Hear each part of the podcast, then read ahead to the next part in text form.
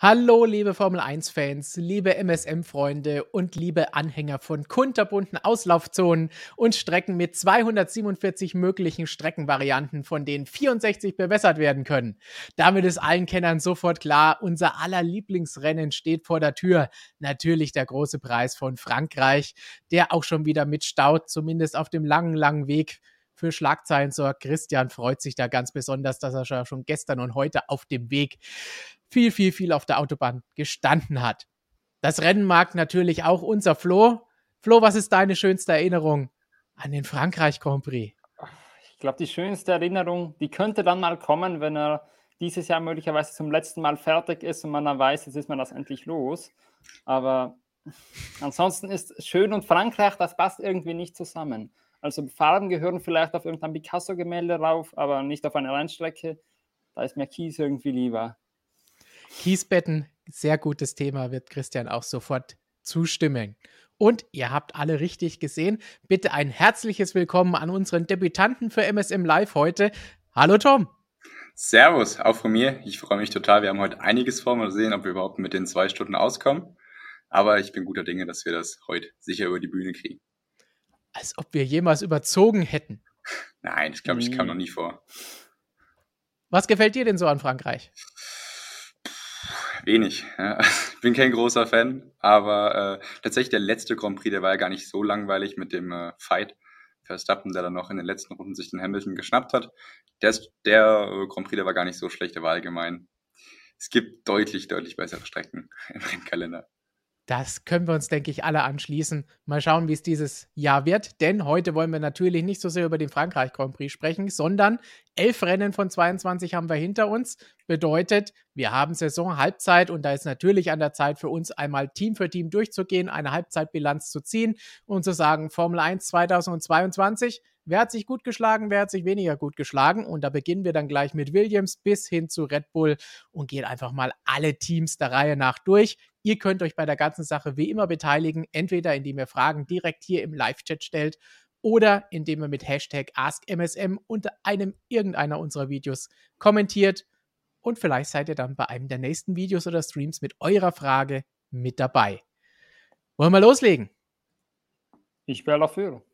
Du bist dafür, dann würde ich sagen, geht's los mit dem letzten in der Konstrukteurswertung und das ist nicht mehr Haas wie im Vorjahr, sondern das ist jetzt wieder Williams. Schauen wir uns ganz kurz zum Einstieg ein bisschen die harten Fakten und die Zahlen an. Danach kommen wir dann zur Diskussion, was wir eigentlich davon halten, wie sie sich geschlagen haben. Sie haben aktuell drei Punkte nur geholt und sind auf dem letzten Platz. Rote Laterne für Williams. Im vergangenen Jahr gab es eigentlich so ein bisschen einen Aufwärtstrend für das Team. Da haben sie P8 geholt in der Endwertung. 23 Punkte insgesamt geholt. Aber wenn wir zur Halbzeit vergleichen, zur Halbzeit hatten sie nur 10 Pünktchen zu diesem Zeitpunkt und die natürlich auch erst gerade geholt. So ein bisschen könnte man jetzt meinen, dass Williams einen Rückfall in die alten Zeiten, in die Zeiten vor der vergangenen Saison hat, wo sie ja auch so ein bisschen die rote Laterne gepachtet hatten. Wie seht ihr das, Flor? Ja, also von einem Rückfall kann man, glaube ich, bei dem massiven Regelumbruch nichts sprechen. Aber was eigentlich, es war schon nach den Testfahrten klar, dass Williams hinten sein wird. Der Eindruck war nicht besonders, sonderlich stark. Die Fahrerpaarung hat auch noch ein bisschen Luft nach oben und allgemein die Base hat nicht gepasst und das hat sich irgendwie bestätigt jetzt in den ersten Rennen der Saison.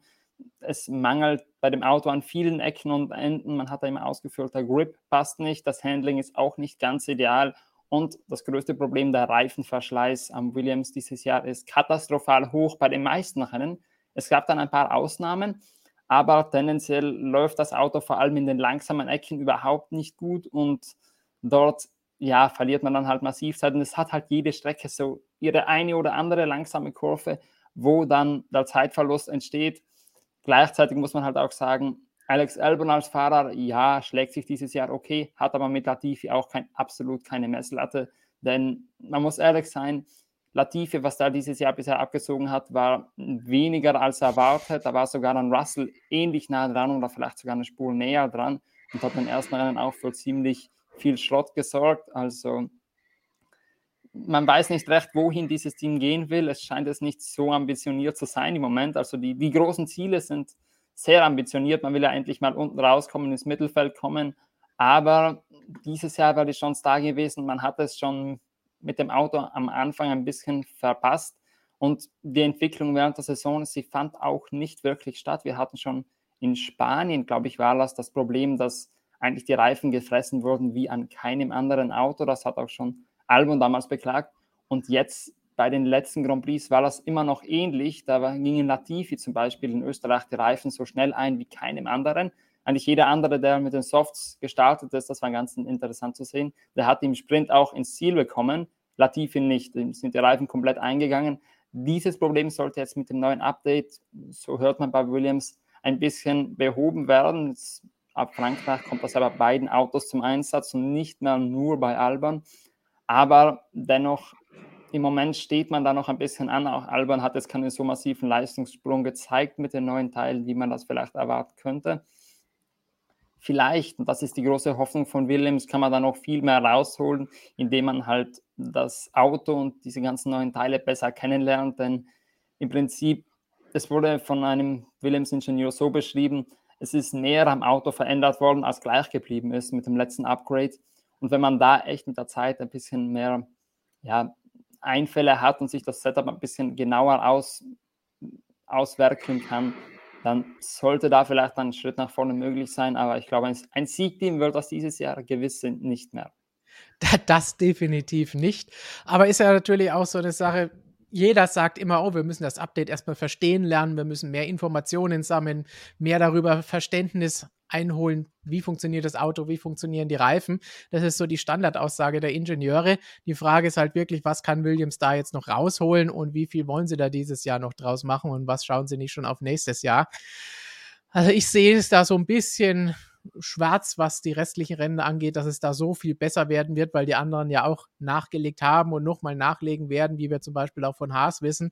Das heißt, hm, es sieht nicht so gut aus und allgemein gut aussehen. Christian hat vor Saisonbeginn immer gesagt, oh, vom Design her ist der Williams eigentlich mein Lieblingsauto, sieht am schönsten aus. Das hat sich dann schnell gelegt, weil sie auch noch Gewichtsprobleme hatten und haben und entsprechend so jedes bisschen Farbe runtergekratzt haben, dass sie irgendwie konnten. Wir haben Flo vor ein paar Wochen in Spielberg vor dem Auto gestanden, aber ja auch gesagt, ja, also viel Farbe ist da nicht mehr übrig. Und wenn das schon die letzte Lösung ist, dann sieht es nicht so gut aus. Tom, was, was hältst du von Williams und hinterher natürlich auch, was halten unsere Zuschauer davon? Ja, ich muss ehrlich sagen, nachdem es letzte Saison ja wirklich glücklicherweise nochmal bergauf ging, hatte ich schon ein bisschen Hoffnung, dass es diese Saison der nächste Schritt kommt. Ja, die Punkte letztes Jahr, die waren natürlich absolut ja, es war Glück. Also in Ungarn braucht man nicht drüber reden, das passiert irgendwie alle zehn Jahre mal so und auch Russell dann im Regen von Spa.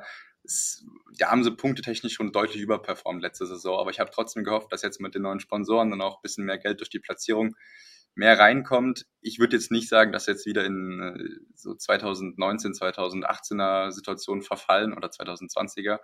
Das Auto ist da schon noch ein bisschen besser aktuell. Ich finde, ein großes Problem ist halt wirklich die Fahrerpaarung. Albon ist okay bis gut und Latifi, ich finde eigentlich die Saison ist ja wirklich sehr, sehr schlecht. Wenn man mal schaut, ich habe noch ein bisschen recherchiert, Albon war eigentlich fünfmal der Saison, wenn er keine Punkte geholt hat, trotzdem in P11, 12 oder 13, also nah dran. Das sieht gar nicht so schlecht aus. Latifi ist davon weit weg. Ähm, ja, das sieht wirklich auch nicht dann für die zweite Halbjahreshälfte wirklich viel besser aus. Leider Williams bisher echt eine kleine Enttäuschung, muss man schon sagen. Kein Schritt nach vorne gemacht. Pace ist überhaupt nicht da. Ich glaube, da kann man das Kleine sogar weglassen. Ja, man muss ja, aber auch dazu sagen, glaube ich, bei, bei einem Albon, der manchmal 12. 13. geworden ist, das waren dann auch eher manchmal die Rennen, wo dann einige hinten ausgefallen sind und dann ein Platz 13 eigentlich nicht mehr so unglaublich weit vorne ist und sie mehr Plätze eigentlich nur damit gut gemacht haben, dass halt viele nicht ins Ziel gekommen sind. Also die Rennbase an Williams ist zwar, ich sag mal, sehr volatil, manchmal besser, manchmal schlechter, aber in Allgemeinen doch ziemlich unterirdisch. Unterirdisch, das werden wir beim nächsten Team auch gleich wohl noch besprechen müssen. Aber Tom, gibt es irgendwelche Fragen oder Meinungen aus dem Chat? Ja, ich habe da mal eine sehr deutliche Aussage von äh, DW ähm, markiert. Williams ist doch ohnehin nur ein Schatten seiner selbst, egal wer da das Heft in der Hand hat. Es passiert gefühlt gar nichts. Der Rückfall kommt nur daher, weil Russell weg ist. Ja, punktetechnisch auf jeden Fall. Also aber ähm, ich habe schon gesagt, meiner Meinung nach vom Auto her ist es jetzt kein großer Rückfall. Ähm, aber ja, Russell, das tut schon echt weh, da jemanden, der so stark ist, Albon konnte ihn auf jeden Fall nicht ersetzen. Gut, so, ja, ich denke, so schlecht würde ich den jetzt nicht sagen. Nicht, oder? Ja. Ich denke, einen Russell kann man auch gar nicht ersetzen, aber ich würde schon trotzdem sagen, dass der Rückfall auch vom Auto her kommt. Denn ja. letztes Jahr war man definitiv vorletzte Kraft, immer mit Chancen, eventuell mal Alfa Romeo ein, eins auszuwischen, vor denen zu landen und mit etwas Glück vielleicht sogar Punkte abzustauben. Dieses Jahr ist man definitiv letzte Kraft und kann echt nur Punkte holen, wenn viele ausfallen oder wenn aus Gründen, die selbst Willems nicht versteht, plötzlich die Reifen für ein ganzes Rennen halten, wie in Australien dann hilft da wohl nur die, die alte Floskel von uns abwarten und schauen, ob Williams vielleicht irgendwie doch mit dem Verständnis fürs neue Paket ein bisschen aufholen kann. Aber wie gesagt, ich fürchte, es sieht da schlecht aus für den Rest der Saison, für die zweite Saisonhälfte. Schlecht in der ersten Saisonhälfte sah es beim nächsten Team aus und damit hätten wir nicht gerechnet, dass wir jetzt schon über Aston Martin sprechen müssen. Auf P9 der Konstrukteurswertung nur 18 Punkte geholt, im vergangenen Jahr zum gleichen Zeitpunkt immerhin 48 auf dem Konto gehabt. 77 waren es am Ende um P7 in der Teamwertung. Über Lance Stroll braucht man, glaube ich, nicht zu sprechen. Stroll ist halt Stroll, drei Punkte geholt. Vettel hat immerhin 15 Punkte geholt, den Großteil der Punkte, den das Team hat, hat da, obwohl er zwei Rennen verpasst hat, hat damit eigentlich alles aus dem Auto rausgeholt, was man überhaupt rausholen kann. Wir haben an der Stelle hier auch schon öfter drüber gesprochen, dass wir gesagt haben, okay, wenn das Auto nicht gut ist und es vielleicht seine letzte Saison ist, vielleicht geht die Motivation verloren, aber davon war nichts zu sehen. Er hängt sich rein, sowohl abseits der Strecke, aber auch wenn er im Auto sitzt und mit dem Team zusammenarbeitet. Das heißt, da ist alles tadellos. Nur leider ist das Auto nicht gut genug. Dazu dann noch Kopiestreit mit Red Bull. Wirklich besser geworden ist es danach trotzdem nicht. Also sehr, sehr viele Themen bei Aston Martin. Aber leider sehe ich keins, wo man so ein bisschen Funken Hoffnung schöpfen könnte. Wie seht ihr das? Ja, also ich würde mal eine Sache ins Reich der Mythen verschieben. Ein kopierter Red Bull steckt da definitiv nicht darunter, denn sonst würde das Auto ein bisschen schneller gehen. Ich glaube, bei dem Streit, das hat sich jetzt alles in den letzten Wochen und auch Monaten ein bisschen gelegt, schnell nach Spanien, hat eigentlich Red Bull auch nichts mehr dagegen gesagt oder die ganze Konkurrenz, weil alle gesehen haben, das Auto ist immer noch ja, gleich schlecht wie vorher, vielleicht sogar etwas schlechter, hatte man in den letzten Wochen den Eindruck. Aber Aston Martin ist allgemein so ein bisschen ein Phänomen dieses Jahr. Wenn das Auto auf einer Strecke wirklich funktioniert, dann kann man gut im Mittelfeld mitfahren, vielleicht sogar weiter vorne in Punkte kämpfen und bessere Platzierungen. Aber auf den meisten Strecken, wenn die nicht gerade auf das Auto zugeschnitten sind, läuft das eben nicht so einfach. Wir sehen es jetzt in den letzten Wochen, da waren eigentlich kaum Punktechancen da. Und zuvor war eigentlich, ich glaube, Aserbaidschan ein Rennwochenende, wo das Auto gut funktioniert hat. Auch Imola, diese langsamen Kurven, die haben dem Auto schon viel geholfen. Es sind mehr so die schnellen Ecken, wo es ein bisschen fehlt. Aber in dem Moment, äh, wo die nur so eckige Kurven sind, wie jetzt eben auf dem Stadtkurs in Aserbaidschan. Dort funktioniert das Auto dann wiederum ein bisschen besser. Also man muss schon sagen, sie sind im Prinzip im selben Dilemma wie Williams. Sie haben nur ein paar Strecken, auf denen das Auto gut funktioniert, auf dem Rest eben nicht. Nur halt mit dem kleinen Vorteil, dass sie ein paar, äh, ein paar Zehntel weiter vorne sind und dementsprechend auch öfter mal um Punkte mitkämpfen können. Aber abgesehen eben von diesen einzelnen Strecken hatten sie dieses Jahr echt nur Ausfallrennen, wo sie um die Punkte mitgekämpft haben und wo sie auch hier und da mal einen, Zähl einen Zählerchen abgestaubt haben. Der vorletzte Platz, muss man ehrlicherweise sagen, ist genau da, wo das Team hingehört. Und ja, Sebastian Vettel ist ein bisschen ein anderes Thema. Der hat mich sehr positiv überrascht dieses Jahr, muss ich sagen. Es werden sich einige Zuschauer hier die Augen reiben, die, sich, die uns immer dafür kritisieren, dass wir Vettel schlecht reden würden. Aber nein, dieses Jahr muss ich sagen, ist er echt gut gefahren. Australien natürlich, sein erstes Rennen dieses Jahr das war katastrophal, nicht nur aus sein, das war nicht nur seine Schuld, das war einfach generell schlimm. Aber seitdem, er hängt sich rein, er scheint motiviert zu sein, er fährt Stroll meilenweit davon. Wir sehen hier ja sogar die Daten, sechs Zehntel im Qualifying, das ist eigentlich für moderne Formel 1-Verhältnisse nicht tragbar für einen Stroll. Und er ist auch noch motiviert, auch dieses, dieser Ausraster beim Fahrermeeting, der sagt mir eigentlich, es interessiert ihn noch immer, er wird, er plant noch immer lange da zu sein und das sitzt, wenn das nervt, das nicht einfach nur aus und denkt sich dann, ja, bin dann ewig. Also ich, ich hätte vor ein paar Monaten, ich glaube, ich habe sogar mal die Prognose angestellt, dass ich glaube, dass Vettel Ende des Jahres aufhören wird hier im Stream. Aber inzwischen würde ich das ein bisschen revidieren. Es sieht alles eher nach Vertragsverlängerung aus und äh, Mike Crack, der Teamchef, der hat ja auch schon mehrmals in Interviews betont, dass man sehr gerne mit Vettel weitermachen wollen würde. Es hängt, glaube ich, alles nur vom Vettel ab. Wenn er weiter, weitermachen will, dann kann er das definitiv bei Aston Martin machen. Und im Moment sieht das gut aus, auch wenn der Rest beim Team nicht sonderlich gut ausschaut. Die Frage ist wirklich, will er das? Das ist ja auch eine Frage, die wir gestellt haben am vergangenen Wochenende, als wir unser Silly Season Überblicksvideo hatten für alle zehn Teams. Wer hat schon unterschrieben? Welches Team sucht noch einen Fahrer? Wer könnte dieser Fahrer werden? Und auch beim letzten Stream mit Christian haben wir darüber diskutiert, okay, hat denn Aston Martin überhaupt irgendwelche Alternativen? Und die sehe ich nicht, habe ich damals nicht gesehen, sehe ich jetzt auch nicht, dass sie da irgendwie großartig jemanden haben, den sie Vettel vorziehen könnten und in dieses Auto setzen könnten. Deswegen, ja, sie wollen und es ist verständlich, dass Mike Krack das sagt, weil sie haben niemand anderen. Und wenn Vettel Nein sagt, mit Stroll und wem auch immer, das klingt nicht nach einer super überzeugenden Paarung, dass es dann nächstes Jahr deutlich besser wird. Der Maximilian Piastri wäre vielleicht den will ja Alpine unbedingt irgendwo unterbringen. Ja. Ich glaube, den könnte man sich dann schon gönnen, aber das sieht es ja im Moment eher nach Williams aus. Aber das ist jetzt nicht das Thema. Jetzt will ich mal äh, Dom hören, was er Schönes zu Aston Martin zu sagen hat. Ja, also im Prinzip alles, was ich mir auch äh, dabei gedacht habe, hast du mir jetzt in größter Christian-Manier mit deinem langen Monolog schon äh, weggenommen. Ähm, was soll man denn groß noch zu Aston Martin sagen? Also nirgendwo liegen Vorstellung und Realität so weit auseinander wie bei diesem Team, finde ich.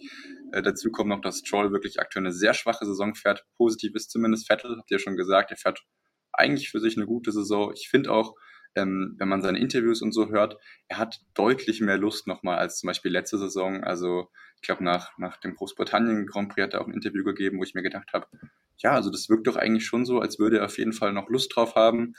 Ähm, die Frage ist nur, wie lange. Krack hat ja auch gesagt, das Auto ist in langsamen Stellen okay, sobald es etwas schneller wird, wirklich schlecht. Wenn ich mir dann die nächsten Grand Prix anschaue, Frankreich, Ungarn, okay, und dann wieder Belgien, Niederlande, Italien. Das sieht jetzt nicht so nach aus, als würde Aston Martin in den nächsten Rennen äh, große Punkte einfahren. Also es wird schwierig, aber positiv ist zumindest, dass Vettel eigentlich sich ganz gut hält, auch von der Motivation her.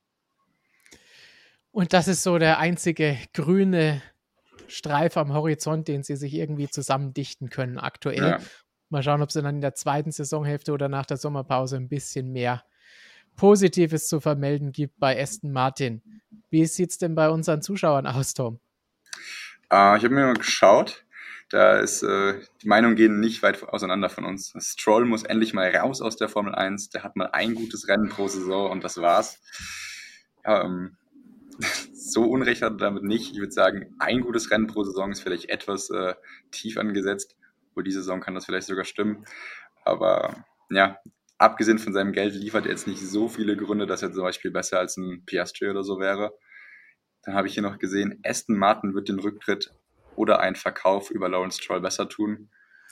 Ja, also seit seinem Einstieg so wirklich gebracht hat das Geld eigentlich nichts. Ähm, jetzt die Gerüchte, dass äh, ab 2024 oder 2025, müsst ihr mir weiterhelfen, das Team von ähm, Porsche, glaube ich, übernommen werden soll. Vielleicht wäre das mal so eine Art Revival für das Team, äh, Revive. Ähm, aber aktuell scheint es unter der Führung von Stroll ja wirklich nur in eine Richtung, und zwar in die falsche zu gehen. Ja, ich denke, ich, ich denke halt allgemein Audi sprechen wir von anderen Partnern. Ja, genau, das wollte ich erstens auch schon mal Bitte? ansprechen. Porsche scheint ja eher mit Red Bull eine Liation ja, eingehen zu wollen. Verwechsel ich immer. Da ist Aston Martin nicht unbedingt das hm, erste Ziel, wo die, das, glaub, die glaube ich, anvisieren. Aber äh, vorhin zur Frage von Stroll würde ich noch sagen, ja, du hast gesagt, abgesehen vom Geld, ja, leider. So ist die Formel 1 heutzutage. Abgesehen vom Geld äh, ist egal. Es reicht leider das Geld. Es Außer ist man einfach ist wichtig. Gut, drücken wir einfach mal die Daumen, denn wir wollen ja auch Sebastian Vettel alle weiter in der Formel 1 sehen und vor allen Dingen auch erfolgreich sehen, denn irgendwo um Platz 15 rumfahren, das macht ihm keinen Spaß und euch als Zuschauern denke ich auch nicht. Auch nicht allzu viel Spaß hat das nächste Team, auf das wir schauen wollen und müssen. Das ist das Team, zu dem mir so gut wie gar nichts einfällt, wenn ich mir drüber nachdenke, was haben die die ersten elf Rennen so veranstaltet. Und da sind wir bei Alpha Tauri gelandet, die aktuell logischerweise P8 haben. 27 Punkte haben sie bislang geholt mit Yuki Tsunoda und Pierre Gasly. Im vergangenen Jahr waren es zu diesem Zeitpunkt 68 Punkte, also deutlich mehr. Am Ende sogar 142 und Platz 6 in der Konstrukteurswertung. Das heißt, da ist man deutlich hinter dem Vorjahr und dem hoffentlich soll hinterher, denn Franz Toast hat vor Saisonbeginn bei der Präsentation im, im Rahmen des Launches ja durchaus auch große Ziele ausgegeben. Von denen sind sie momentan weit, weit, weit entfernt. Und das Einzige, was mir dazu eingefallen ist, ist enttäuschend, fad, blass. Was, was ist da los bei Alpha Tauri? Habt ihr mehr zu ihnen zu sagen? Nein, ich glaube, teammäßig haben wir da wenig zu sagen, ohne dass ich wieder Tom alles äh, vorwegnehmen will. Ich glaube, da ist fahrermäßig sehr viel mehr im Argen als teammäßig. Ich ich sag mal, ich sag mal Tom, beantworte du das mal im Detail, bevor ich dir okay. wieder alles aus dem Mund klaue. Ja, ähm, ich fand Anfang der Saison, das lag vielleicht auch an den Strecken, war das Auto eigentlich ganz in Ordnung oder da, wo es sein sollte. Da lief es ja auch punktetechnisch gut. Bis Miami waren es immer so vier bis sechs Punkte pro Rennen, also da ungefähr, wo sich Alpha Tauri auch einsiedeln sollte. Und dann kam halt eine super, super lange Durststrecke. Ich glaube, in Baku hat man dann nochmal zehn Punkte geholt, was stark ist.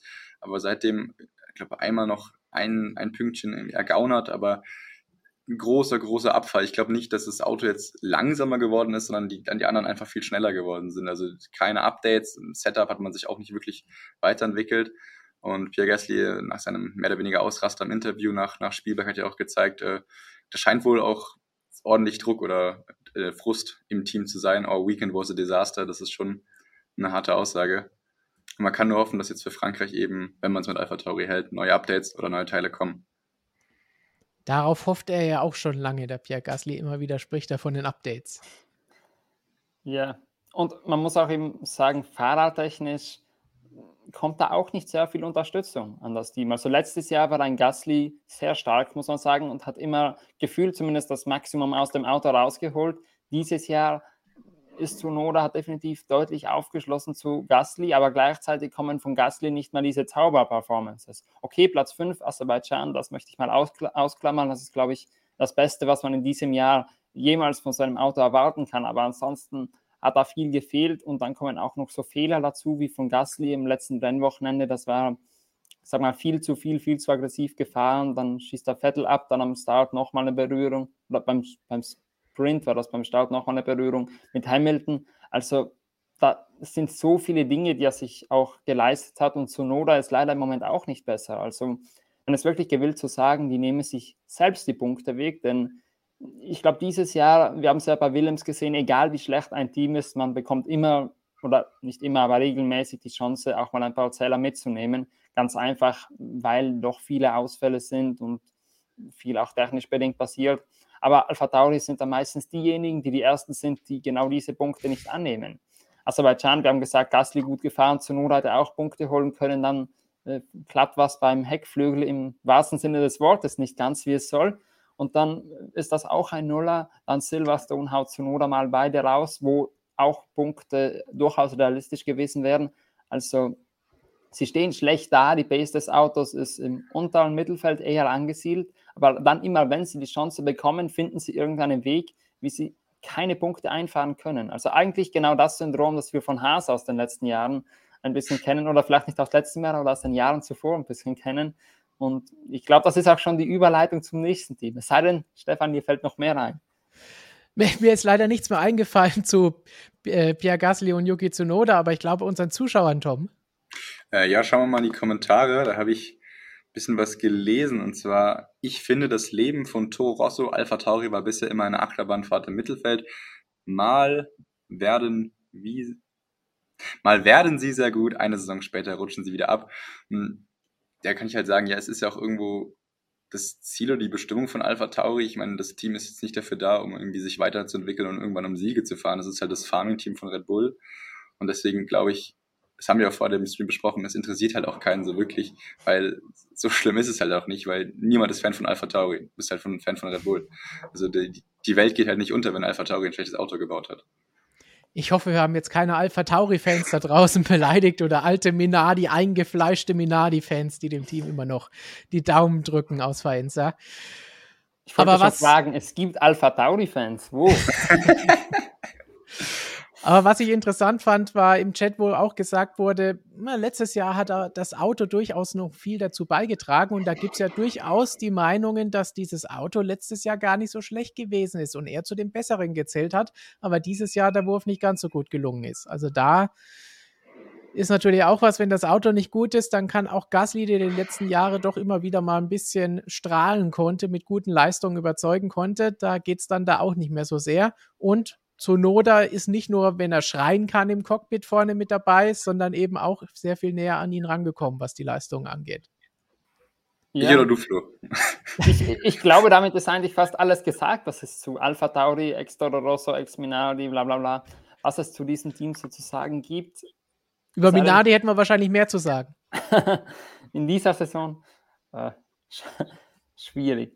Aber auf jeden Fall, ich glaube, das Team, ich weiß gar nicht, ob es man heute noch davon sagen kann, dass sie nur mh, hm, im Prinzip ein Entwicklungsteam von Red Bull sind. Denn mit dem Budget Cap wären sie ja näher dran, dass sie auch sozusagen als Schwesterteam fungieren können. Und wir hatten das ja auch schon ich glaube, letztes Jahr war da die, die, Diskussion, wo man gesagt hat, ja, wir sind nicht mehr nur das Tochterteam, sondern wir sind ein gleichberechtigtes Schwesterteam mit ähnlichem Budget auch. Also wieso sollte es Franz Dost und Co. nicht gelingen, auch mal was Besseres zu konstruieren?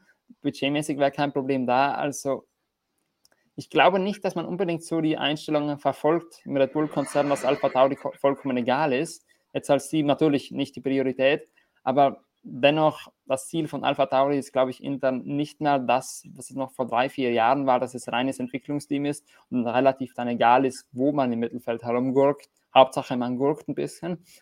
Aber sondern schon, dass es vielmehr auch darum geht, dass man mal an die Spitze des Mittelfelds kommt. Aber im Moment geht es da wirklich in die falsche Richtung. Die richtige Richtung hat hingegen das nächste Team eingeschlagen. Entschuldigung, und, wenn ich jetzt noch kurz ins Wort fahre, aber ich glaube, das haben wir alle Alpha Tauri-Fans im Chat geweckt. Ja, ich habe es gemerkt. Tut, tut mir leid, anscheinend gibt es doch welche. Ja, da müssen wir uns, glaube ich, alle entschuldigen. Es gibt doch Alpha Tauri-Fans offensichtlich. Auch wenn ich noch nie einen getroffen habe in Real Und alle schauen uns gerade zu. Und jetzt schauen wir zu, was beim nächsten Team ist. Und die waren letztes Jahr weit abgeschlagen mit null Punkten letzter, nämlich Haas. Dieses Jahr haben sie nach elf Rennen schon 34 Punkte geholt, sind aktuell siebter, hatten zwischendrin so ein bisschen ein Loch, nachdem stark losgegangen ist, dann ein bisschen eingebrochen, aber die letzten paar Rennen ging es wieder besser. Auch bei Mick Schumacher, während Kevin Magnussen super Comeback hingelegt hat am Anfang, die gute Form des Autos, die Fehler und Probleme bei den anderen Teams, muss man auch sagen, ausnutzen konnte. Danach so ein bisschen untergetaucht ist, auch weil keine Updates da waren und Mick hauptsächlich mit Unfällen und Kritik und Problemen beschäftigt war. Zuletzt zweimal in Serie in die Punkte gefahren, Aufwind bei ihm, Aufwind beim Team. Jetzt müssen sie das die nächsten paar Rennen bestätigen. Dann sieht es nicht so schlecht aus. In Ungarn soll es dann auch zum ersten Mal ein Upgrade fürs Auto geben. Allerdings auch das letzte Upgrade in diesem Jahr, hat Günther Steiner gesagt weil sie danach das Geld lieber auf nächstes Jahr verschieben wollen und sagen, da können sie dann mehr mit erreichen. Deswegen momentan sieht es gut aus. Ob es auf lange Sicht für den Rest der Saison gut aussieht, ist wieder die andere Geschichte. Aber sie haben zumindest gezeigt, auf Strecken, auf permanenten Strecken, auf schnelleren Strecken wie jetzt in Österreich oder davor in Silverstone, da läuft es gut. Das heißt, für Paul Ricard könnte es vielleicht auch ganz gut aussehen. Wie habt ihr Haas bislang erlebt? Positiv, negativ, Mischung aus allem? Ja, ich würde sagen, es ist so ein zweischneidiges Schwert, also wirklich so eine Mischung. Denn man hat am Anfang des Jahres ähm, ja schon angekündigt, dass man sehr konservativ vorgehen will mit den Upgrades. Man hat da ja gelernt aus ähm, 2018, glaube ich, war das, wo man wirklich sich das ganze Jahr eigentlich in die falsche Richtung entwickelt hat und dann und sich dann verrannt hat und dann am Ende des Jahres mit demselben Paket dastand wie am Anfang, weil alle Updates dazwischen irgendwie aus aerodynamischen Gründen nicht gut funktioniert haben. Und deshalb wollte man echt dieses Jahr schauen, dass man wirklich erst dann updatet, nachdem man das Paket 1 zu 1 verstanden hat. Das war nicht gelogen. Man hat auch relativ wenig Upgrades gebracht und jetzt kommen sie. Aber da kommt natürlich auch das Problem zum Vorschein. Viele andere Teams haben schon Upgrades gebracht, haben die auch schon verstanden und man sollte sich von diesen Punkten jetzt nicht äh, irgendwie vortäuschen lassen, dass Haas immer noch so vorne im Mittelfeld dabei wäre. Das war ein, ein, einfach, ich würde mal sagen, die Strecke, die den Hases ganz einfach liegt. Aber im Allgemeinen ging es schon klar nach unten und wenn man jetzt nicht gerade auf, eine, auf einer Strecke fährt, die Haas wie auf den Leib geschneidert ist, dann ist da auch eher dann Nuller vorprogrammiert als alles andere und wenn es dann nicht mal chaotisch zugeht. Natürlich müsste man dann mal wieder zurückkommen auf den Status zu Saisonanfang, aber man muss halt auch sagen, ich habe nicht das Gefühl, dass Haas unbedingt die Kompetenzen besitzt, so schnell weiterzuentwickeln, wie das die Konkurrenz macht. Denn man muss sagen, Jahre des, ja, des Nicht-Entwickelns, letztes Jahr hat man ja effektiv gar nicht entwickelt, Jahre davor weil die Entwicklung auch immer eher spärlich, dass man auch normalerweise besser in die Saison gestartet, als man dann weitergekommen ist. Also ich glaube, dass das schon ein bisschen ein strukturelles Problem bei Haas ist. Man kann nicht so gut entwickeln, vielleicht wie andere, hat auch nicht ganz die Erfahrungen darin. Und deshalb kommt da auch nicht so viel aus der Richtung. Jetzt mal schauen, wie gut das Ungarn-Upgrade funktioniert, aber ich glaube, wir können nicht damit rechnen, dass Haas am Ende des Jahres noch vorne im Mittelfeld unterwegs ist und so Österreich-Performances oder Bahrain-Performances äh, daherkommen, sondern dass sie eher dann wieder weiter unten sind und mit Alpha Tauri und den ganzen Genossen um Platz 15 kämpfen. Tom, du holst schon weit aus. Was sagst du jetzt beim Schlag? Ähm, Thema Setup und Updates. Äh, ich finde das, äh, was Flo gesagt hat, äh, sehr, sehr gut. Haas hat halt eher darauf gesetzt, erstmal das Auto komplett zu verstehen, bevor man wieder irgendwelche wilden Updates bringt, die dann überhaupt das Auto gar nicht schneller machen. Und dadurch haben sie stark angefangen, hatten ein gutes oder ein solides Auto Anfang der Saison, aber auch erstmal stark nachgelassen. Dann kamen von den anderen Teams die ersten Updates. Ähm, Mick hat dann aber auch, glaube ich mal, nach, nach seinen ersten Punkten auch gesagt, wir haben mittlerweile ein viel besseres äh, Setup-Verständnis und es scheint sich ja jetzt auch in, in Österreich auf jeden Fall ausgezahlt zu haben. Ich habe deswegen schon auch ein, ein, bisschen Angst vor den Ungarn-Updates, nicht, dass das wieder in die falsche Richtung geht. Ich möchte jetzt nicht beschreien, aber ähm, das Team hat ja schon eine gewisse Anfälligkeit für sowas. Ähm, ob das Team jetzt wirklich am Ende gar nicht mehr im Mittelfeld mitkämpfen kann, ja, ich, ich will es jetzt, äh, da wage ich jetzt keine Prognose, aber ähm, aktuell scheinen sie auf jeden Fall wieder auf dem richtigen Weg zu sein. Wenn das Setup gut läuft und die das Auto, das Update gut unter Kontrolle bekommen, dann kann das ja schon ähm, auf jeden Fall vielleicht noch eine Position der WM nach vorne gehen. Aber naja, wenn es so kommt wie 2019 und 18, dann geht es vielleicht auch eher wieder nach hinten. Das hängt man, wahrscheinlich auch ein bisschen von der Konkurrenz ab. Hm. Man muss aber auch dazu sagen, es gibt noch einen, einen anderen Punkt, den habe ich jetzt vorhin nicht erwähnt bei meinem ewigen Monolog, nämlich auch die Strategie. Man, es hat so ein bisschen das Gefühl, vor allem in den ersten Rennen hatte man das, dass man immer noch mit derselben Einstellung äh, herangeht an das Ganze. Man denkt sich, okay, wir versuchen ein bisschen eine nicht so simple Strategie, sondern etwas komischeres zu fahren, um vielleicht dann groß abzustaben, also so eine Risikostrategie zu fahren. Nur genau das braucht man halt nicht mehr, wenn man auch aus eigener Kraft um Punkte kämpfen kann. Das hat Haas einige Male in dieser Saison Zähler gekostet, zum Beispiel in Saudi-Arabien, wo man aufgrund der ganzen Ausfälle dann noch nach vorne gespielt wurde, aber sonst eigentlich mit Magnussen einen soliden Punkteplatz einfach nur durch eine schlechte Reifenwahl am Start weggeschmissen hat. Und so war das auch bei einigen anderen Rennen, wo man versuchte, ein bisschen eine andere Strategie zum Rest des Feldes zu gehen, obwohl man eigentlich komplett keinen Grund dazu hatte, weil man sowieso auf Punkte Cross war oder Chance zumindest auf Punkte hatte. Das war auch so ein bisschen ein Einstellungsproblem, glaube ich, was in den Köpfen der Strategen noch war, nämlich dass man noch vom letzten Jahr dachte, ja, wir müssen irgendwas probieren, Punkte zu holen und genau das war eben nicht mehr der Fall. Und ja, ich glaube, das Team haben wir damit mal abgeschlossen. Die Fahrer werden dann das nächste. Da passend dazu gab es im Chat die Aussage, die Fahrer sind besser als das Auto. Müssen wir daran erinnern, gerade zu Saisonbeginn haben wir alle gesagt, oh, der Haas ist super toll und das Auto funktioniert und warum holen sie da nicht noch mehr raus, was durchaus möglich gewesen wäre.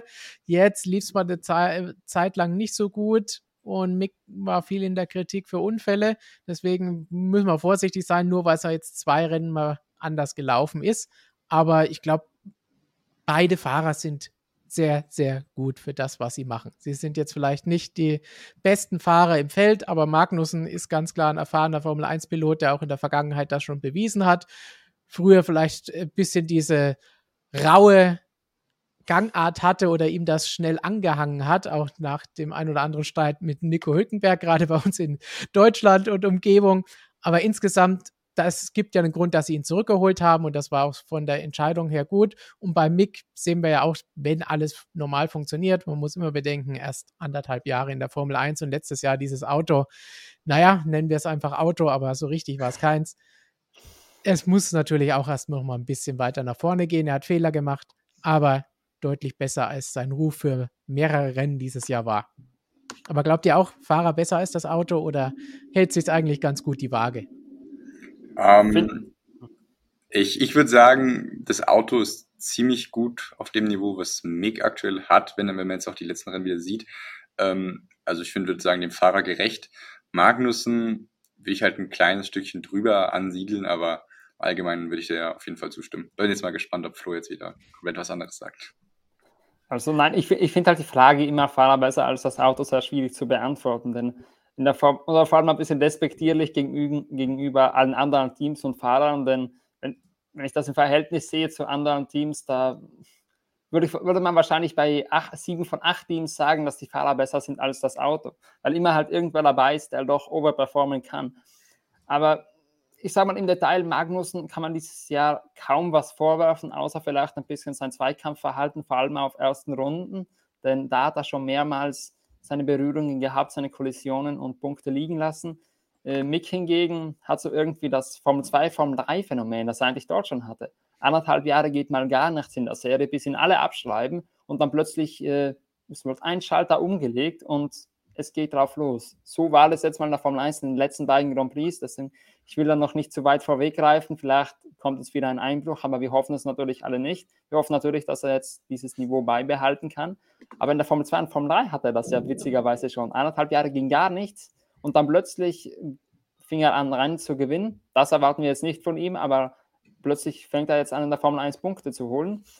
Wir werden es, glaube ich, in Frankreich sehen, ob das dann effektiv sein Niveau ist oder ob das nur mal Ausreißer waren. Dann warten wir ab, wie wir es gewohnt sind und schauen zu etwas, was, wie es aussieht, kein Ausreißer in der ersten Saisonhälfte war, nämlich Alfa Romeo.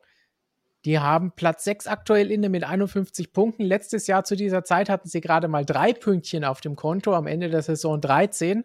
Platz 9 ist das dann geworden. Das heißt, eine deutliche Steigerung. Wir haben hier auch schon öfter mal drüber gesprochen. Für mich ganz klar die Überraschung der Saison Alfa Romeo. Nach den Testfahrten haben wir noch gesagt, okay, die sind kaum irgendwie zu fahren gekommen beim ersten Test. Sie haben auch ansonsten nicht wirklich gut überzeugt bei der ganzen Geschichte. Und dann lief es eigentlich von Anfang an ziemlich, ziemlich gut. Valtteri Bottas war besonders herausgestochen bei der ganzen Geschichte, aber auch für Joe lief es für einen Rookie gerade am Anfang sehr gut. Danach kam so ein bisschen eine Delle in der Leistungskurve, aber auch ein bisschen Lehrgeld bezahlt mit Unfällen, mit Defekten und allem drum und dran, was es da zuletzt gegeben hat. Insgesamt für mich ganz klar die Überraschung der Saison. Habe ich auch Walter Bottas in Spielberg beim Interview so gesagt, hat er nur gegrinst und gesagt, würde er auch so sehen. Seht ihr das denn auch so? Schließt ihr euch Walter um mir an? Ähm, ja, aber ich, ich habe auch äh, mahnenden Zeigefinger. Ich finde, ja, überraschend, äh, wie gut Alfa Romeo ist. Damit hätte ich nicht gerechnet. Ich fand auch damals letzte Saison ist ein bisschen schade, dass Bottas zu Alpha ging, weil ich dachte, der Schritt zu Williams wäre schon der bessere. Hat mich natürlich lügend gestraft. Aber ich finde halt schon, dass man auch einiges weggeworfen hat. Also wenn man schaut, Alpine, McLaren beide 81 Punkte, Alpha 55, glaube ich. 51. Danke. Ähm, ich finde, da hätte man, könnte man fast auch mitkämpfen, wenn man eben nicht diese Zuverlässigkeitsprobleme hatte, äh, hätte. Ju, ein paar Mal Pech gehabt, Bottas jetzt auch mit dem Getriebe, dann glaube ich wieder in, in uh, Österreich. Ähm, ja, die Pace ist echt genial und das hat man auch so nicht erwartet, aber, also für einen Alfa Romeo ist die Pace genial, aber ähm, man könnte da schon, also man hat auch einiges weggeworfen, es könnte noch besser sein. Man, allein bei Bottas gab es, glaube ich, drei Ausfälle und was eigentlich noch schlimmer ist, weil das fällt gar nicht so oft auf, glaube ich, acht freie Trainings gehabt, wo er Probleme hatte, wo er nicht die volle Zeit fahren konnte oder hätte fahren können. Und das zeigt dann tatsächlich erst, ja, drei Ausfälle, das kann mal passieren, haben andere auch, oder drei Defekte. Aber achtmal in einem freien Training ein Problem haben, das muss man erstmal zustande bringen. Ja, und das ist ja vor allem auch das, das große Problem von Alpha. Ich habe vorhin nachgeschaut, nach Ferrari hat man die zweitmeisten Defekte in der Formel 1 in Rennen gehabt, also die, die zweitmeisten Ausfälle, sorry, so war das, die zweitmeisten Ausfälle nach Ferrari hat man.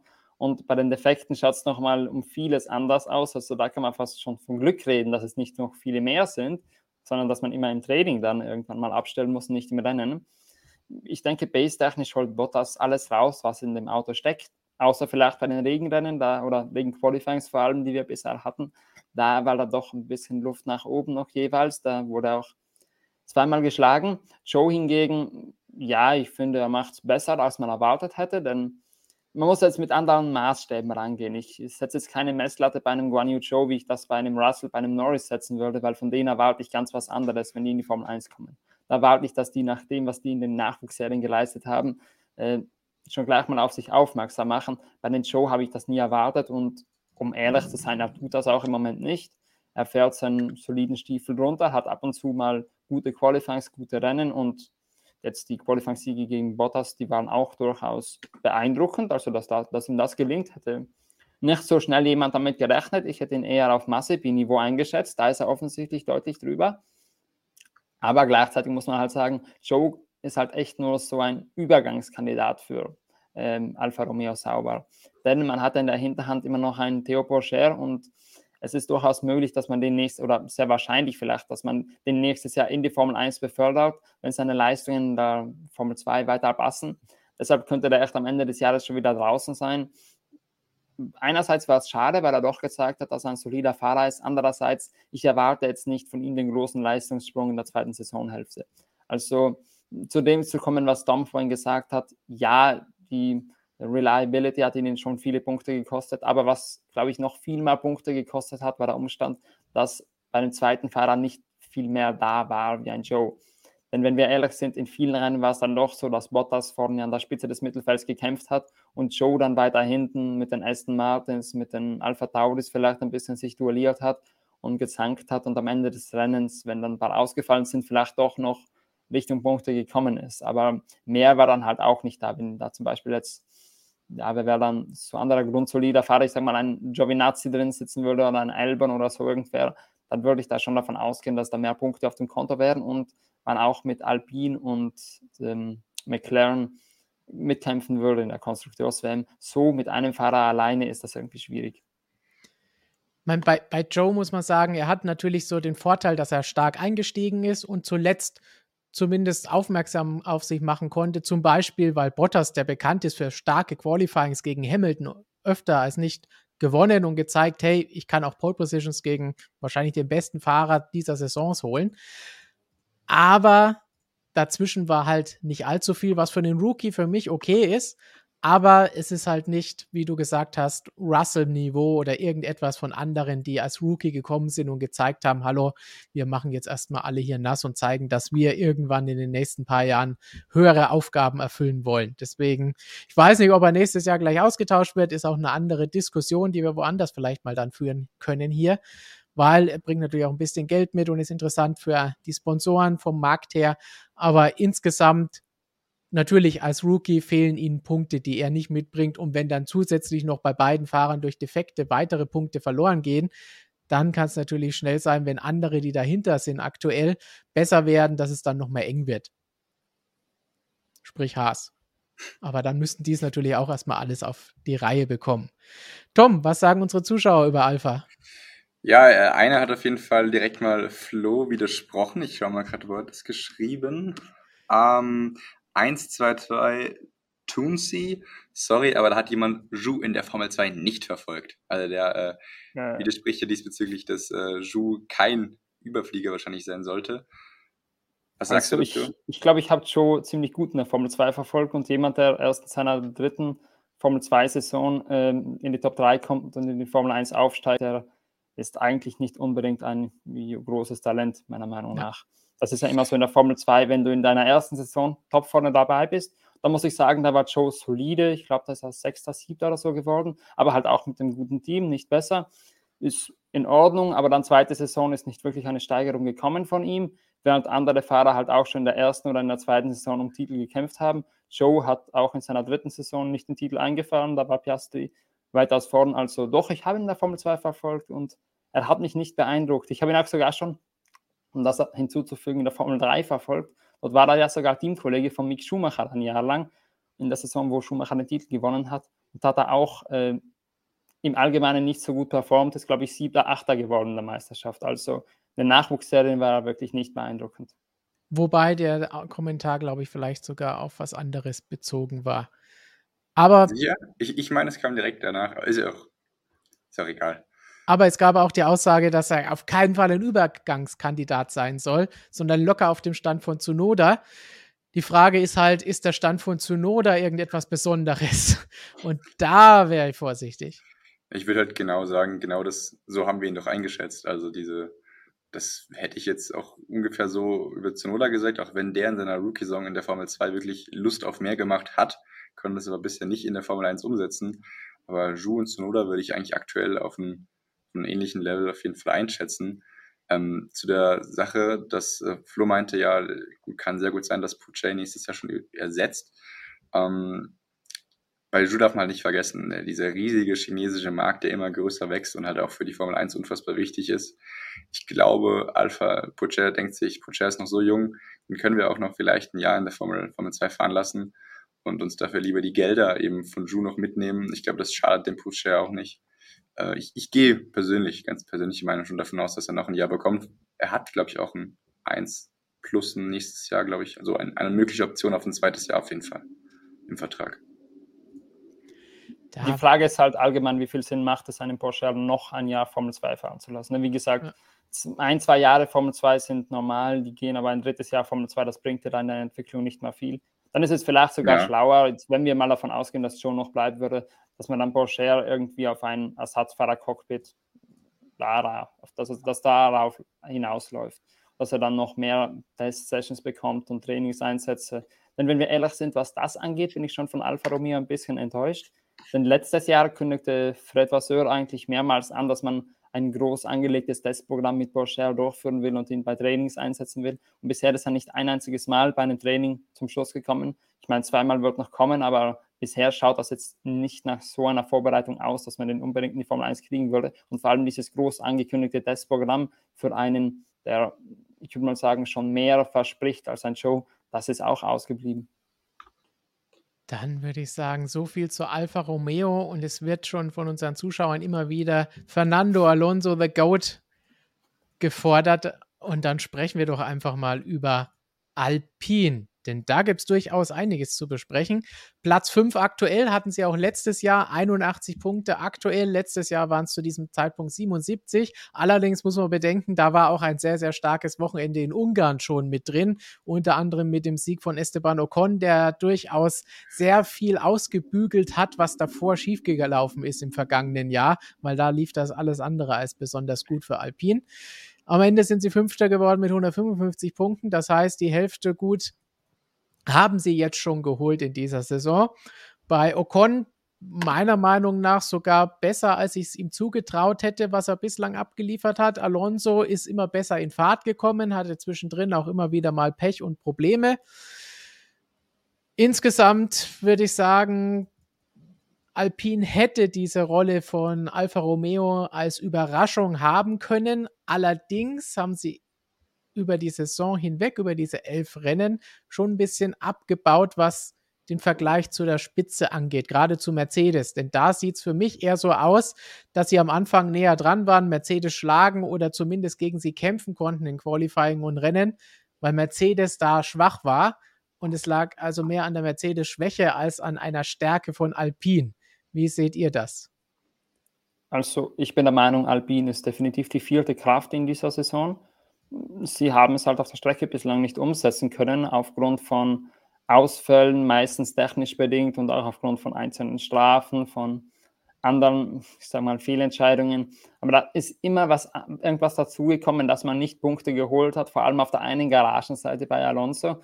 Da sollte eigentlich mindestens doppelt so viele Punkte haben. Er selber sagt, er sollte 60 oder 70 Punkte mehr haben. Ich meine, das kommt von Alonso die Aussage, also ist das mal definitiv übertrieben, aber so 40 Punkte mehr, das lasse ich mir durchaus sagen, die da auf dem Konto stehen sollten, wenn man dann nicht so viele Probleme gehabt hätte, aber es kam immer irgendwas dazwischen.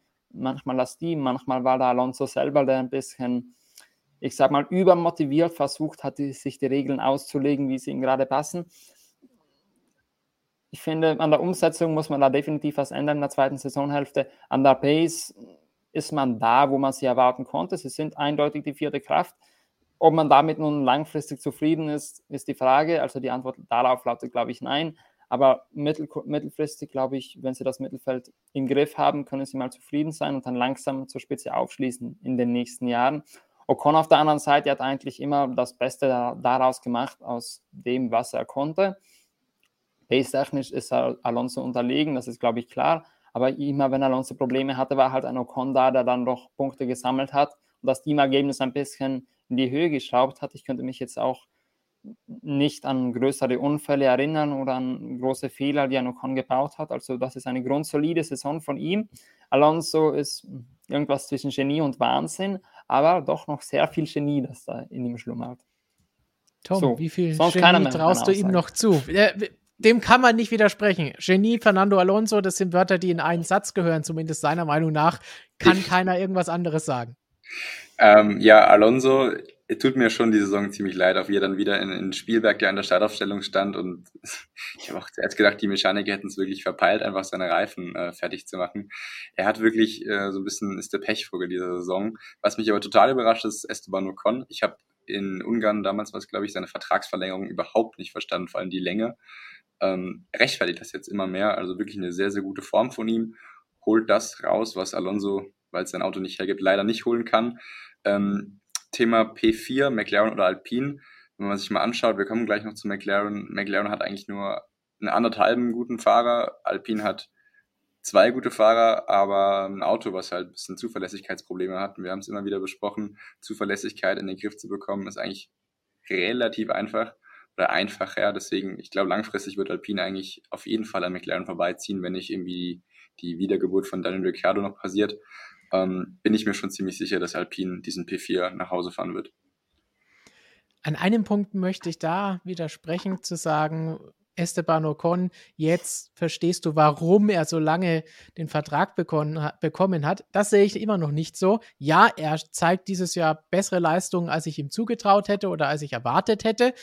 Alles, was er macht, ist gut und konstant, aber du hast selber gesagt, er holt das, was Alonso liegen lässt, weil er Probleme und sonstige Dinge hat. Das heißt, das ist für mich nicht gut genug, vor allen Dingen, wenn ich einen Piastri draußen sitzen habe auf der Ersatzbank, von dem jeder weiß, Renault bzw. Alpine steckt so viel Geld, Einsatz und Engagement in den Jungen, der soll nächstes Jahr fahren. Sie sagen zwar, ja, vielleicht noch nicht direkt beim Werksteam, aber haben wir schon öfter drüber gesprochen. Ja, so ein Werksteam ist das jetzt hier auch nicht, dass sie sofort um Punkte fahren, äh, um Siege und den Titel fahren müssten. Das heißt, da könnte man den schon reinsetzen, zusammen mit Fernando Alonso. Meiner Meinung nach die stärkere Fahrerpaarung aktuell, wenn Alonso diese Form hält, als Alonso und Ocon. Gut, da würde ich gerade mal reingrätschen zu der Aussage. Ähm, dann, dann korrigiere ich mich und sage, ich kann die Vertragsverlängerung noch verstehen, aber die Länge auf keinen Fall. Ähm, den jetzt noch ein Jahr länger zu geben, wäre für mich in Ordnung gewesen, vor allem in der Form jetzt, aber drei Jahre, ähm, kein Verständnis für. Nee. Immer noch nicht, auch wenn er jetzt die Saison besser fährt. Gut, dann also, sind wir uns da doch einig. Sind wir uns einig. Also ich muss sagen, ich bin auch auf Linie von Stefan. Ich finde auch, ich finde, dass Ocon jetzt nicht einmal so großartige Leistungen einfährt. Er fährt halt das ein, was man von ihm gewohnt ist und macht keine Fehler dabei. Das ist okay, aber ich hätte auch lieber einen Piastri in dem Cockpit als jetzt einen Ocon, von dem ich weiß, was er kann. Und das hat eben seine Grenzen irgendwo. Bei Piastri weiß man das noch nicht. Piastri ist potenziell zu mehr fähig.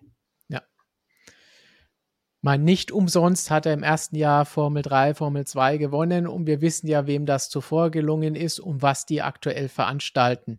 Ein gewisser Charles Leclerc oder George Russell, die sind ja nicht allzu schlecht unterwegs.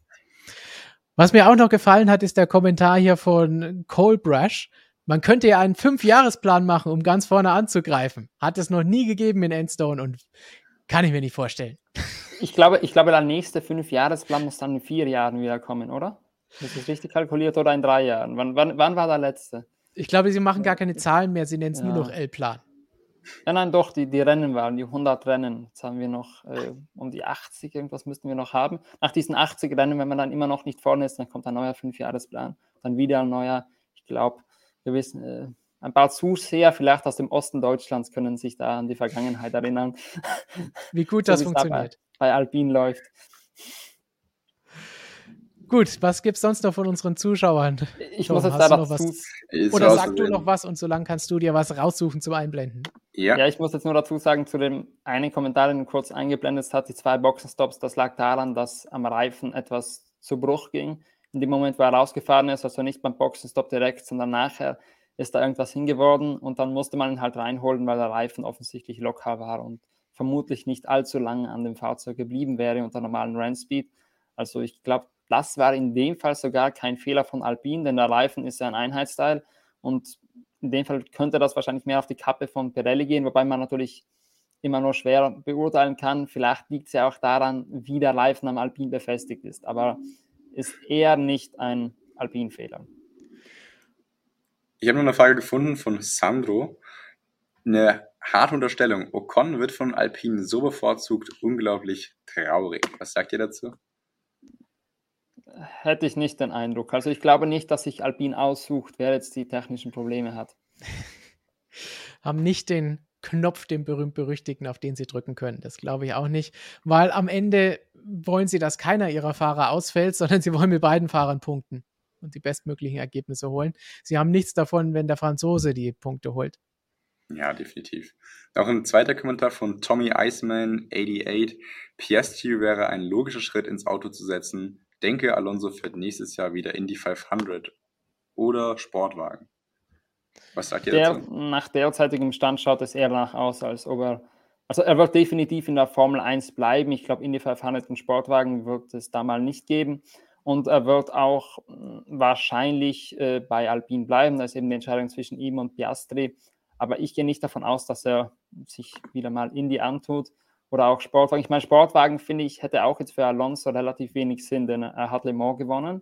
Das wollte er immer gewinnen. Ansonsten hat er jetzt nie irgendwelche großen Ambitionen geäußert, was er noch mit Sportwagen erreicht machte. Okay, Daytona hat er auch gewonnen, aber da ist jetzt auch wirklich kein Grund, nochmal dorthin zu gehen, denn sein großes Ziel war ja immer, diese Rennen zu gewinnen.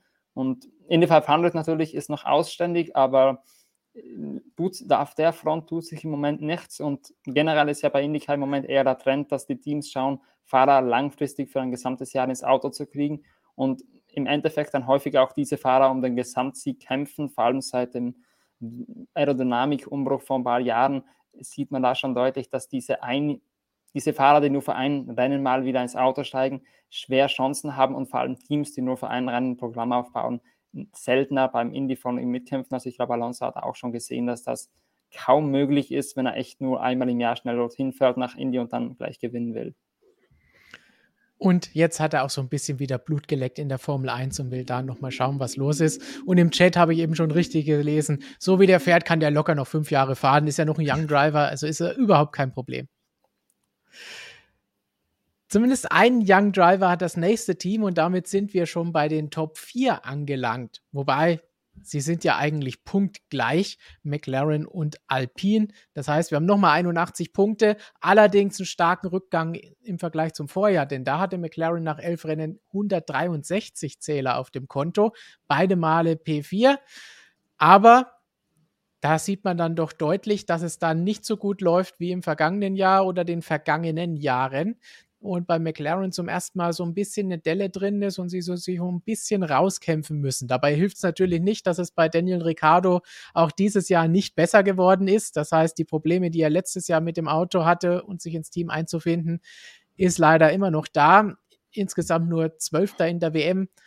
Sieht nicht gut aus. Lando Norris immerhin P7 in der Fahrer-WM hat ein Podium geholt, aber wird insgesamt auch vom Auto eingebremst. Da gab es von Anfang an Probleme mit den Bremsen, kennen wir von den Testfahrten. Bei den ersten Rennen mussten sie sich erstmal wieder dran gewöhnen. Und danach ging es mal ein bisschen bergauf, ein bisschen bergab. Aber so richtig würde ich sagen, schmeicheln ihnen diese 81 Punkte und der Punktgleichstand mit Alpine, wie Flo das eben schon gesagt hat. Weil wirklich Nummer vier sind sie meiner Meinung nach auf der Strecke aktuell nicht. Nein, sind sie definitiv nicht. Nur Norris ist halt immer in der Lage, noch das Maximum aus dem Auto rauszuholen. Und dann auch an Rennwochenenden, wo man gar nicht an McLaren denkt. Jetzt in den letzten Wochen war das öfter so, man denkt nicht, nicht groß daran, ja, wo sind die eigentlich? Nein, die sind irgendwo im Nirgendwo, denkt gar nicht groß dran, wo die unterwegs sind. Und plötzlich am Ende des Rennens ist ein Norris auf 8 oder auf 7 und holt sich dann schon wieder seine Punkte ab. Und das komplett Wochen, wo man eigentlich die gar nicht äh, auf der Rechnung hatte. Und das ist jetzt, finde ich, mehr eine Fahrerleistung im Moment bei McLaren, denn das Auto gibt nicht so viel her wie der Alpine. Das ist, glaube ich, ziemlich offensichtlich. Haas ist man vielleicht auf Augenhöhe eher, auch je nach Strecke, aber es ist definitiv nicht das viertschnellste Auto, aber Norris im Moment fährt überragend und er leistet sich auch auf dem Weg zu seinen guten Punkten selten Fehler.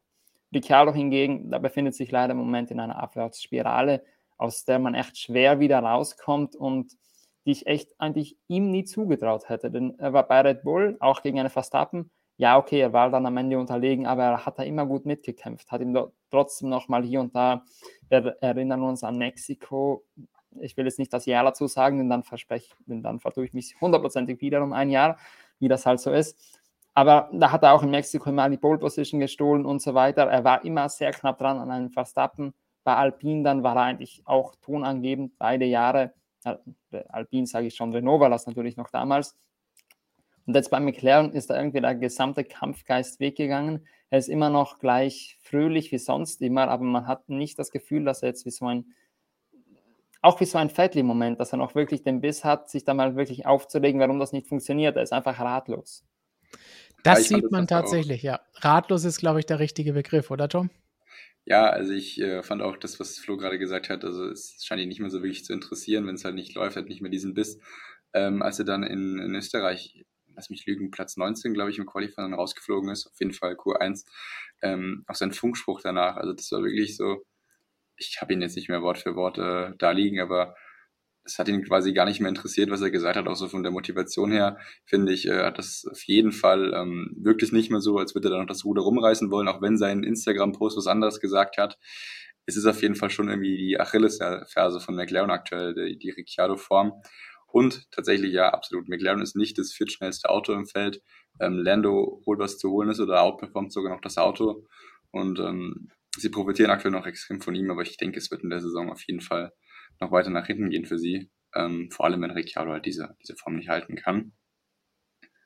Ähm, was mich jetzt noch interessieren würde, was ihr dazu denkt, ich habe vorher überlegt, ist McLaren der größte Verlierer der Saison oder gibt es da noch ein deutsches Team, was ein größerer Verlierer ist?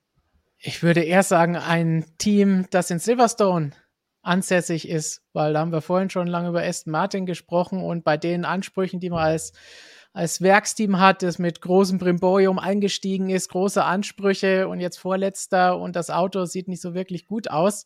Ja, aber Stefan Verlierer, also nicht Erwartungen, sondern Verlierer, also was man im letzten Jahr verloren hat. Ich meine, letztes Jahr waren sie auch schon nicht gut. Aber, auch aber nicht so schlecht. Okay. Und Mercedes. Du musst bedenken, sie hatten Podestplätze. Davon brauchen sie noch nicht mal träumen dieses Jahr. Und man muss auch dazu sagen, McLaren, sie sind jetzt nicht so unglaublich weit zurückgefallen. Letztes Jahr waren sie halt solider Vierter, jetzt sind sie geschenkter Vierter. Also eigentlich fünfte, sechste Kraft irgendwo. Also ja. so unglaublich weit ging es da jetzt, glaube ich, auch nicht zurück wie bei Aston Martin und Mercedes. Aber von den Enttäuschungen der Saison sind sie definitiv in den Top 3. Okay, da können wir uns darauf einigen. Sie sind sicherlich nicht begeistert. Aber das ist man bei Williams sicherlich auch nicht. Da hatte man auch mehr erwartet. Aber genau, für stimmt. mich sind meine Top 3 auch wieder in Gefahr, wenn wir schon vier Teams haben, die ziemliche Enttäuschungen sind.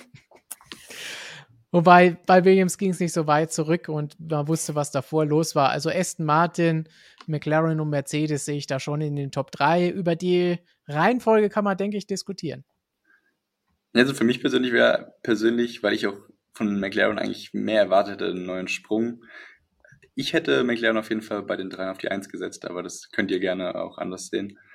Ähm, also ich habe von Aston Martin vor der Saison schon nicht viel erwartet, deswegen war das für mich auf jeden Fall keine große Überraschung. Also für mich größte Verlierer auf jeden Fall McLaren es kommt wirklich auf die Betrachtungsweise an. Wenn man ja, jetzt die Einzelergebnisse anschaut, ist es klar bei McLaren allein, dass sie die Punkte halbiert haben nach elf Rennen im Vergleich zu letzten Jahr. Das ist schon ein ziemlicher Absturz, auch wenn man insgesamt auf dem gleichen Platz aktuell liegt.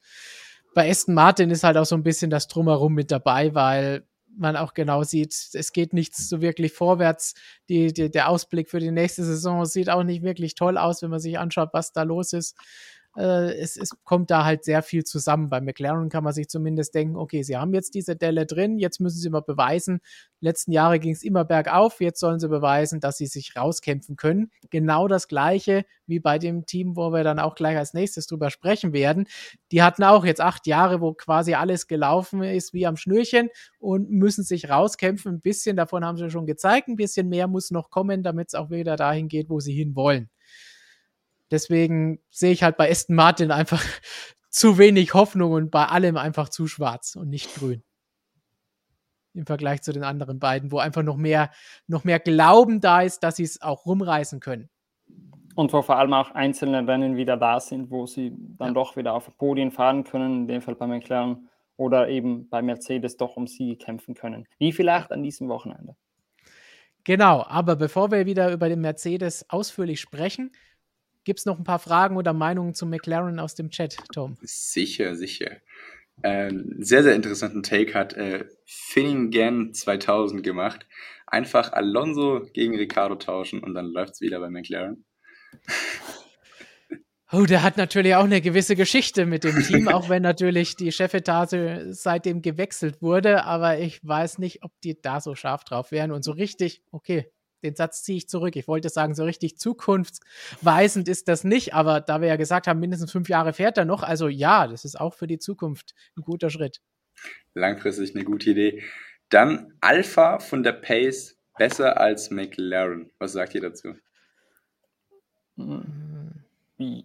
Es kommt auf die Strecke darauf an, aber tendenziell würde ich sagen Augenhöhe. Vielleicht, vielleicht schon eher Richtung Alpha. Wenn ich jetzt ja. überlege, vor allem Qualifying ist dann Bottas doch meistens eher der, der vorne im Norris liegt. Aber ich würde sagen Augenhöhe. Ja, gehe ich mit. Stefan? Wenn, wenn die die ganzen Punkte geholt hätten, die durch Ausfälle, Defekte weg gewesen sind, allein bei Bottas, dann könnten sie tatsächlich bei diesem 81 zu 81 zwischen Alpine und McLaren mit, mitmischen, würde ich sagen. Also, wenn die zweite Saisonhälfte besser läuft, könnte ich mir durchaus vorstellen, dass es ein enger Kampf wird. Allerdings nicht um P4 gegen Alpine für McLaren, sondern eher um P5 gegen Alfa Romeo. Allerdings müssen die dafür konstant ins Ziel kommen und da bin ich mir noch nicht so sicher, dass sie diese Probleme so schnell lösen können mit dem Getriebe. Letzte Frage von Cashflow. Was haltet ihr von der Prognose, dass Lando Norris irgendwann Hamilton bei Mercedes ersetzen wird? Tja, irgendwann, nachdem das so offen gehalten ist, ist es natürlich möglich, irgendwann. Aber vorerst hat er natürlich einen langen Vertrag bei McLaren unterschrieben und hat auch gesagt, was er natürlich auch musste. Er will mit dem Team gewinnen. Er weiß, dass es ein langfristiges Projekt ist. Das heißt, es wird erst in ein paar Jahren der Fall sein, dass sie da sind, wenn der Windkanal eingespielt ist und funktioniert, wenn der alle neuen Dinge, die sie gerade einrichten. Flo ist, glaube ich, gerade etwas schwerer abgehackt und kommt nur hin und wieder mal durch. Ich glaube, der hat Verbindungsprobleme. Dabei ähm, ist ja. der Weg von dem einen Raum zum anderen gar nicht so weit. Und bei mir Aber ist die Verbindung super.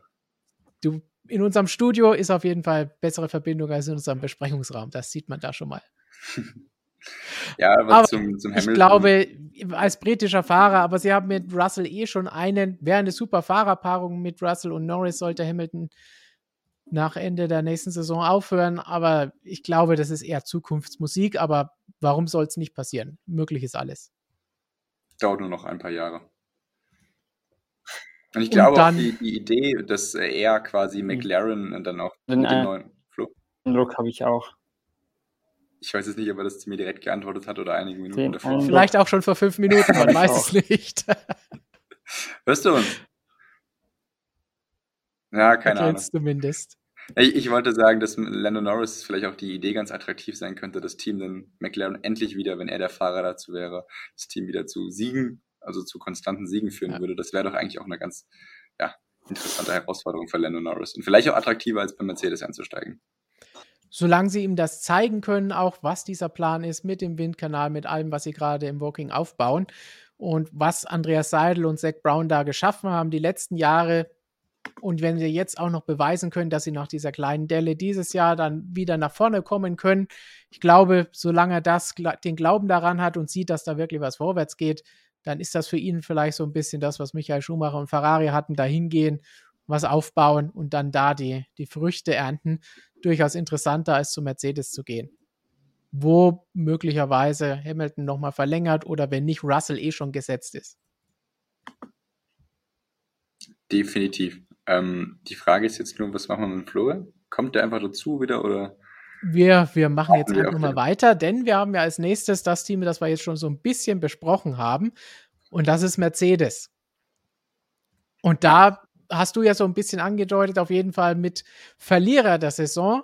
Aber sie haben zumindest schon mal den Ansatz, das gemacht, was McLaren noch ein bisschen mehr den Beweis antreten muss, nämlich sich zu verbessern und wieder nach vorne zu kommen. Aktuell P3 in der Konstrukteurs-WM mit 237 Punkten. Letztes Jahr hatten sie zu diesem Zeitpunkt nach elf Rennen schon 303. Das sieht man auch, wie viel weniger Punkte sie da dieses Jahr geholt haben. Gleichzeitig kann man aber auch sagen, dass sie trotzdem so viele Punkte haben obwohl sie kein Rennen gewonnen haben, ist auch etwas. Bedeutet natürlich auch, sie waren immer da, um abzustauben, weil Ferrari und Red Bull doch relativ viele Probleme hatten, defekte Ausfälle und da konnte Mercedes immer von profitieren, sind nie mit irgendeinem technischen Defekt ausgefallen, immer durchgekommen. Das heißt, wenn, dann gab es nur mal Probleme mit Kollisionen, wie zuletzt auch bei George Russell und wenn er dann nicht mehr weiterfahren durfte.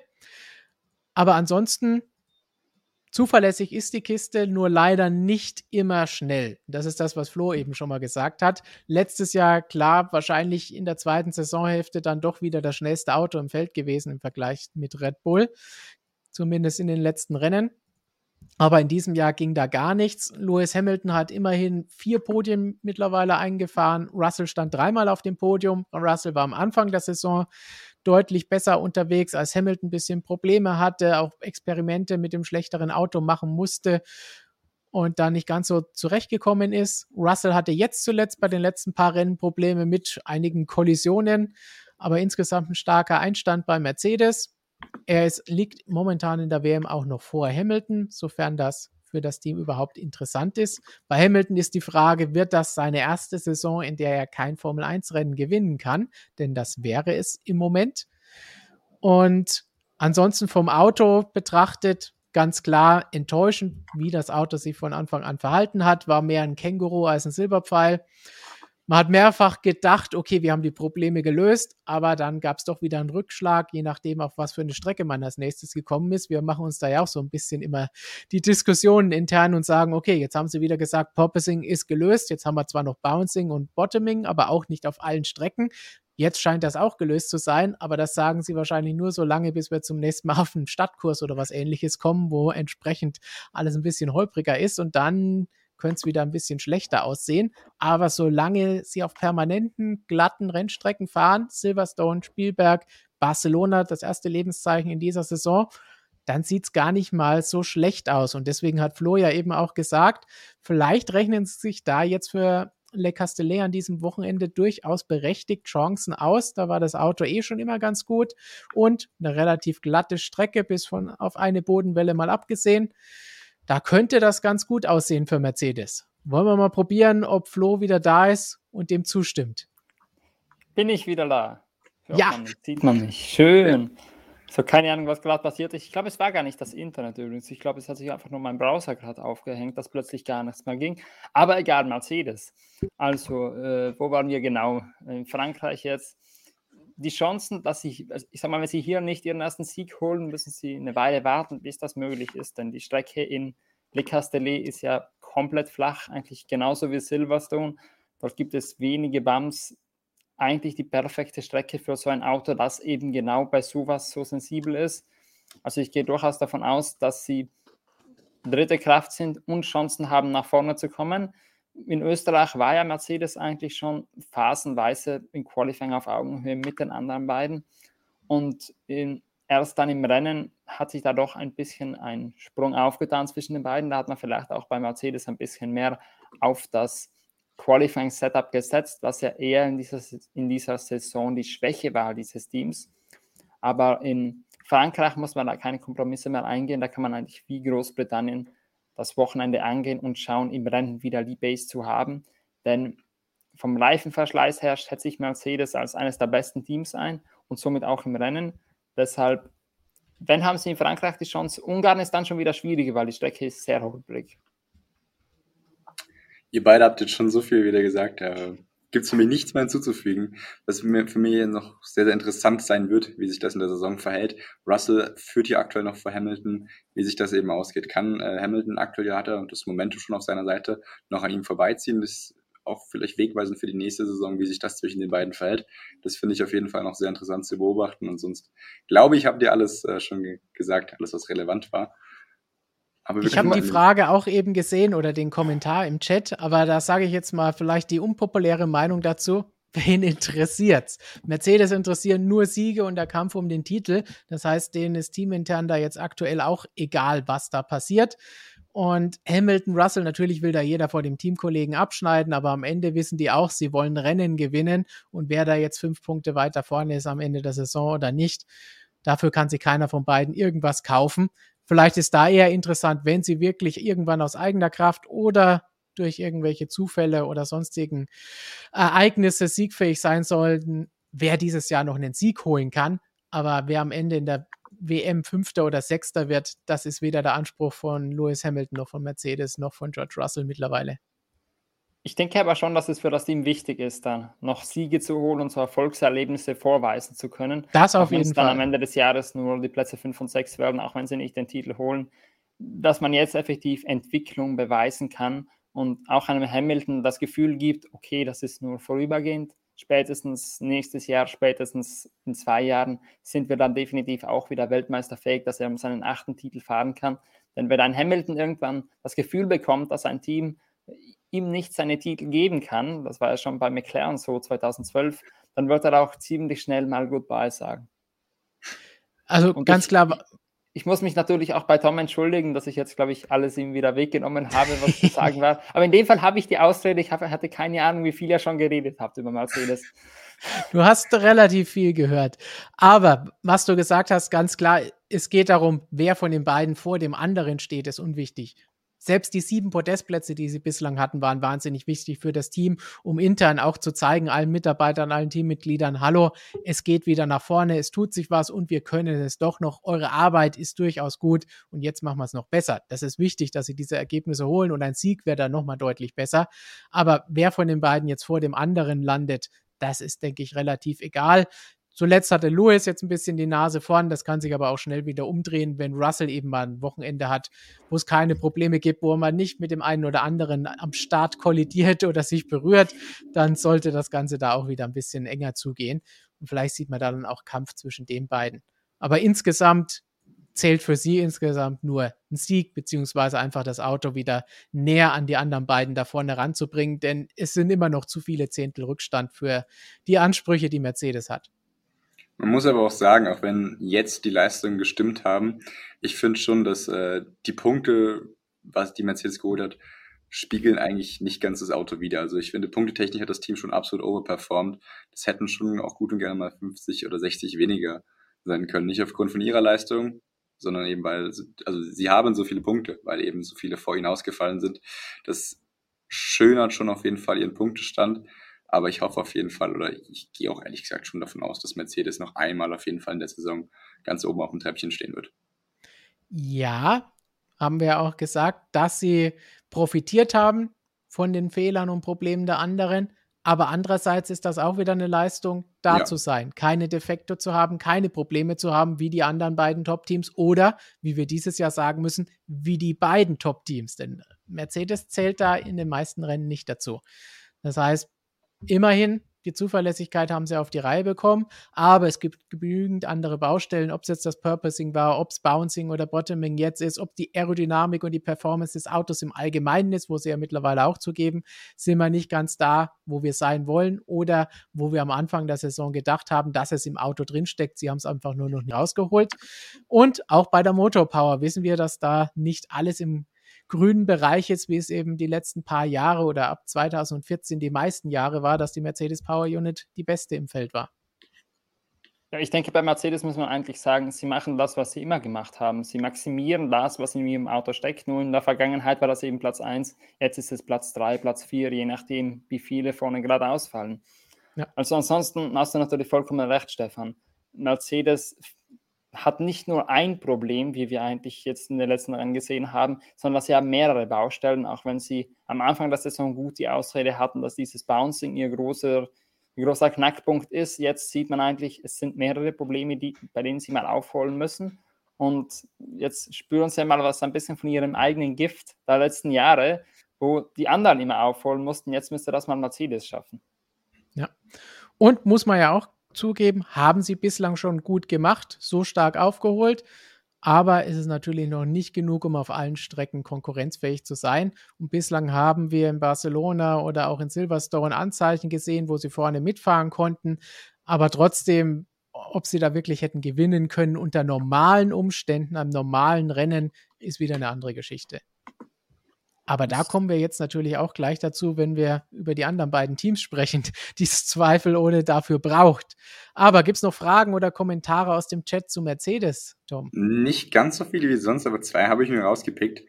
Und zwar, da muss ich echt lachen, wie ich das ähm, gelesen habe, weil ich glaube, da hat jemand vielleicht die Anfangsjahre von Mercedes in 2010 nicht ganz verfolgt. Stimmt es, dass Mercedes noch nie einen technischen Ausfall hat? Stefan, hatte Mercedes in dieser Saison? In ja. dieser Saison? Ja. Ja, Also ich aber glaube, die, die Frage bezieht sich, glaube ich, auch auf diese Saison, nehme Ja, ich mal an. auch es nicht nur. So. Sonst wäre das ein bisschen übertrieben. Okay, also das habe ich dann, das habe ich nicht bedacht, weil ähm, fand ich schon, äh, muss ich echt lachen, wie ich gesehen habe. Weil ich, ansonsten haben wir natürlich das Paradebeispiel Österreich. Spielberg. Genau. Natürlich muss Spielberg kommen. Okay, gut. Dann habe ich die Frage nur falsch verstanden, ziehe ich zurück. Alles klar. Hamilton würde Russell in der Fahrerwertung dieses Jahr noch überholen. John Xena mit X. Was sagt ihr? Ich denke, die Prognose würde ich unterschreiben. Ja. Zumindest so, wie es zuletzt gelaufen ist. Gut. Mehr Und ich glaube, jetzt haben wir auch die. Bestätigung im, im Chat bekommen, Ja. wie ich gerade sehe. Er meinte tatsächlich die Saison. Also Okay, ja gut. Dann äh, tut mir leid, dass ich dir das unterstellt habe. Äh, alles gut. Dann nur für diese Kein Saison. Problem.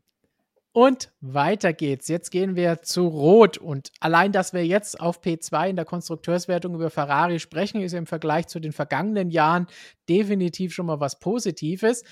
Verglichen mit dem Saisonstart, so nach drei, vier Rennen, ist es allerdings fast schon wieder negativ. Und da müssen wir jetzt dann gleich abschätzen, was ist es denn jetzt wirklich? Was interessant ist, Fun Fact, nur Ferrari und Red Bull haben in diesem Jahr Siege und Pole Positions eingefahren. Nur diese vier Fahrer, jeweils von den beiden Teams, die zwei, haben dieses Jahr gewonnen oder auf Pole gestanden. Bei Ferrari haben wir aktuell 303 Punkte nach elf Rennen. Auch ein Fun Fact, haben wir eben schon mal gehört. Mercedes hatte letztes Jahr nach elf Rennen auch 303 Punkte. Allerdings sind die Konstrukteursweltmeister geworden und haben zu dem Zeitpunkt geführt. Ferrari liegt auf Platz zwei. Das zeigt auch, wie gut Red Bull, trotz der Ausfälle, die sie teilweise ja auch hatten, wie gut Red Bull in dieser Saison ist und wie gut Red Bull dieses Jahr mit beiden Fahrern punktet. Denn da gab es natürlich auch ein paar Sachen, die Sainz liegen gelassen hat, beziehungsweise die Red Bull in der Vergangenheit nicht mit beiden Fahrern holen konnte. Aber Stefan, bleiben wir erstmal bei Ferrari, Ausfälle. ja? Apropos Ausfälle bei Ferrari und Red Bull, bevor mein Laptop hier gleich ausfällt, muss ich mich kurz für zwei Minuten verabschieden und mir ein Ladekabel holen, denn ich habe noch 3% Akku. So, von meiner Seite aus klärt ihr mal Ferrari allein, ich bin gleich wieder da. Ja, das hätten wir auch so machen können, indem du dich verabschiedest. ähm, Ferrari, drei Siege Leclerc, fünf Podien, sechs Poles, Sainz, ein Sieg, sechs Podien und eine Pole. Das heißt, relativ gut aufgeteilt. Bei Sainz war es der erste Sieg, allerdings hatte er auch ein paar Probleme und was man jetzt mittlerweile fast schon ein bisschen vergessen hat, er hatte auch so ein bisschen eine Phase, wo Fehler drin waren, Abflüge, Probleme, Dreher.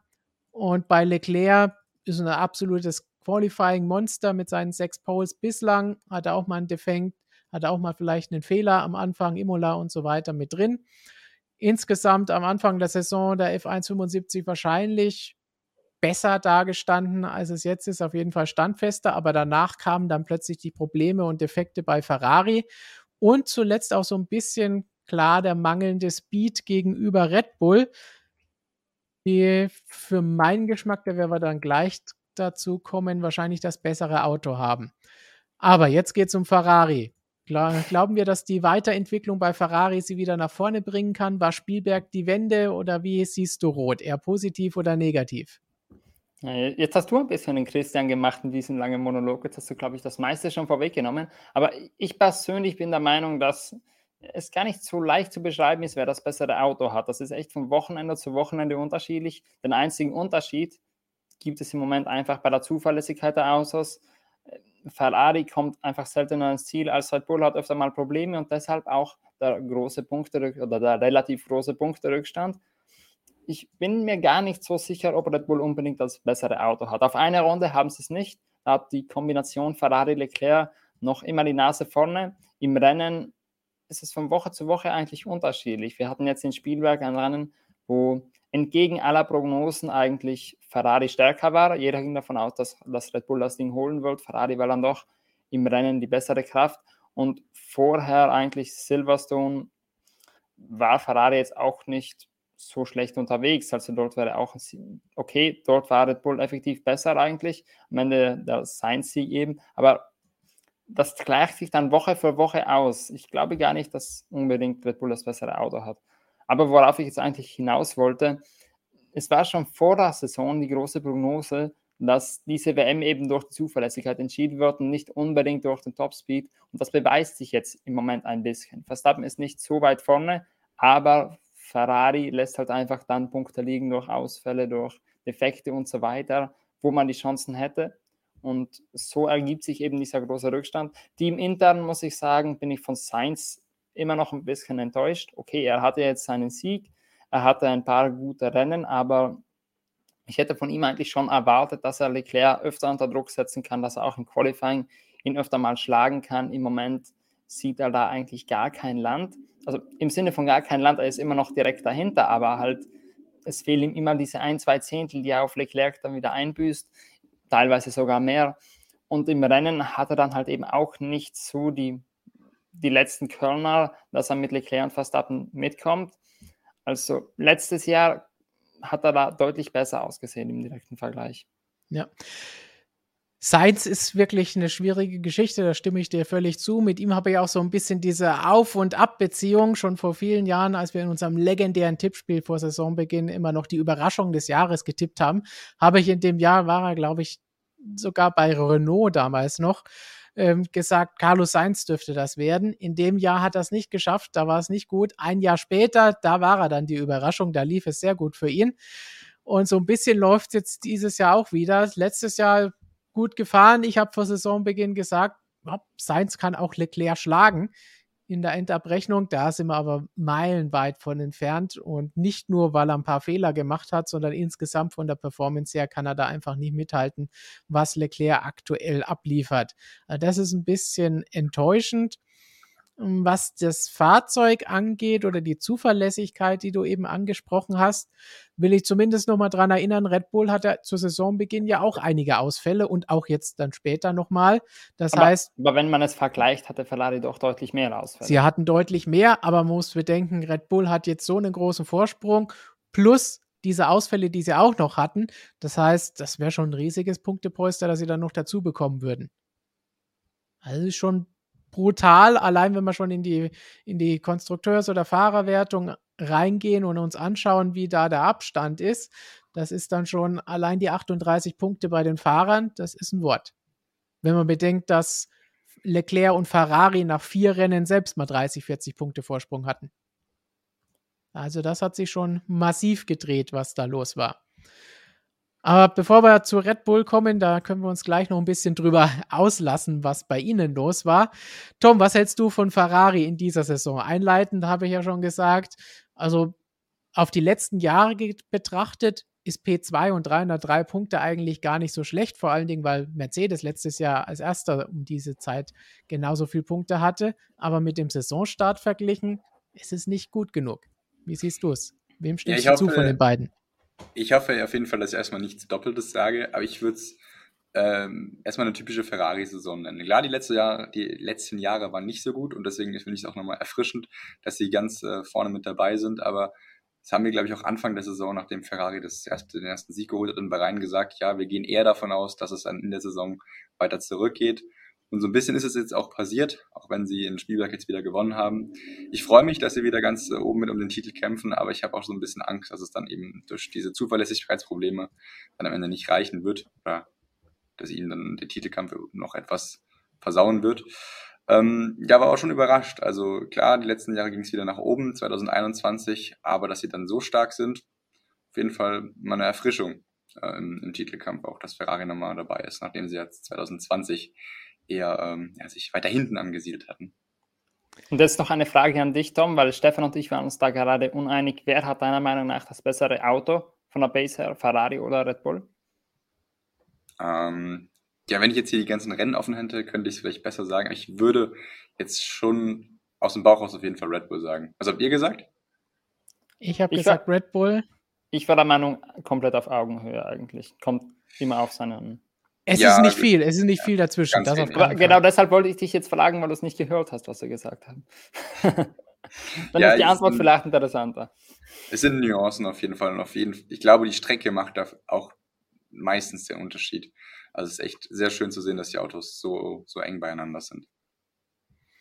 Eng beieinander auf jeden Fall, aber man sieht über alle Strecken hinweg, dass es natürlich auch Unterschiede gibt, wieder zwischen Quali und Rennen, auch bei den Fahrern. Im Chat habe ich eben gelesen, äh, Leclerc Qualifying Monster, wie wir am Anfang auch gesagt haben, Wahnsinn, was der da rausholt aus dem Auto. Aber über die Distanz gesehen ist halt das, was, was Verstappen da gemacht hat, schon sehr, sehr, sehr gut. Und das lässt uns vielleicht erstmal zu Meinungen und Fragen zu Ferrari übergehen, Tom, wenn du schon welche hast. Ja. Und danach haben wir natürlich was fließenden Übergang zu Red Bull, weil über die haben wir zur Hälfte eh schon gesprochen gerade. ähm, ich habe hier ein paar Hot Takes gefunden. Da möchte ich mal, die möchte ich gerne aufgreifen. Kloster Victor, der hat sinngemäß geschrieben, dass in Kanada Sainz das schnellere Auto hatte. Ähm, das Ferrari ist momentan das beste, das Ferrari, der Ferrari ist momentan das beste Auto. Kanada, wahrscheinlich heißt das war, Sainz schneller als Verstappen. Wie schnell wäre dann Leclerc gewesen wie in Österreich? Ähm, war Sainz schneller als Verstappen in Kanada? Definitiv, er konnte definitiv hinten dran bleiben vielleicht eine kleine Spur schneller. Also es war, es war ziemlich knapp, würde ich auf jeden Fall mal sagen. Ja. Und im Rennen auf den letzten Runden war Sainz schon schneller, hatte aber auch frischere Reifen. Also ja. ich glaube, Kanada ist dann nicht das ideale Beispiel dafür. Was allerdings auch, hm, was der Herr Kloster Victor auch bei diesem Kommentar nicht genannt hat, war eben Silverstone. Und dort war ja eigentlich der Red Bull das schnellere Auto. Zumindest meiner Ansicht nach. Dort wäre Verstappen zum Sieg gefahren nach dem Fehler von Sainz am Anfang wenn er dann nicht eben selbst über dieses Teil von Zunoda gefahren wäre und deshalb das Rennen verloren hätte. Deshalb, es hängt wirklich von Rennen zu Rennen ab. Und wie wir jetzt bei Kanada sehen, man kann auch teilweise gar nicht sagen, wer das schnellere Auto hatte dann am Ende. Aber Kanada ist, glaube ich, ein schwieriges Beispiel. Stefan, was sagst du? Würde ich mich anschließen. Schließe Nächste dich an. Frage. Nächste Frage, alles klar. Sainz ist der bessere Nummer 2 Fahrer als Perez von Straßenbahn unterwegs. Im Prinzip quasi die Bottas-Frage. Wer hat den besseren Bottas? Ist ähm, Carlos Sainz der bessere Bottas als Perez? Ich finde, ein recht viel besserer Nummer 2 Fahrer wie Perez kann man eigentlich nicht sein. Der hat sich letztes Jahr komplett aufgeopfert fürs Team. Der hat eigentlich alles nach Anweisung gemacht, also alles sportlich faire nach Anweisung gemacht.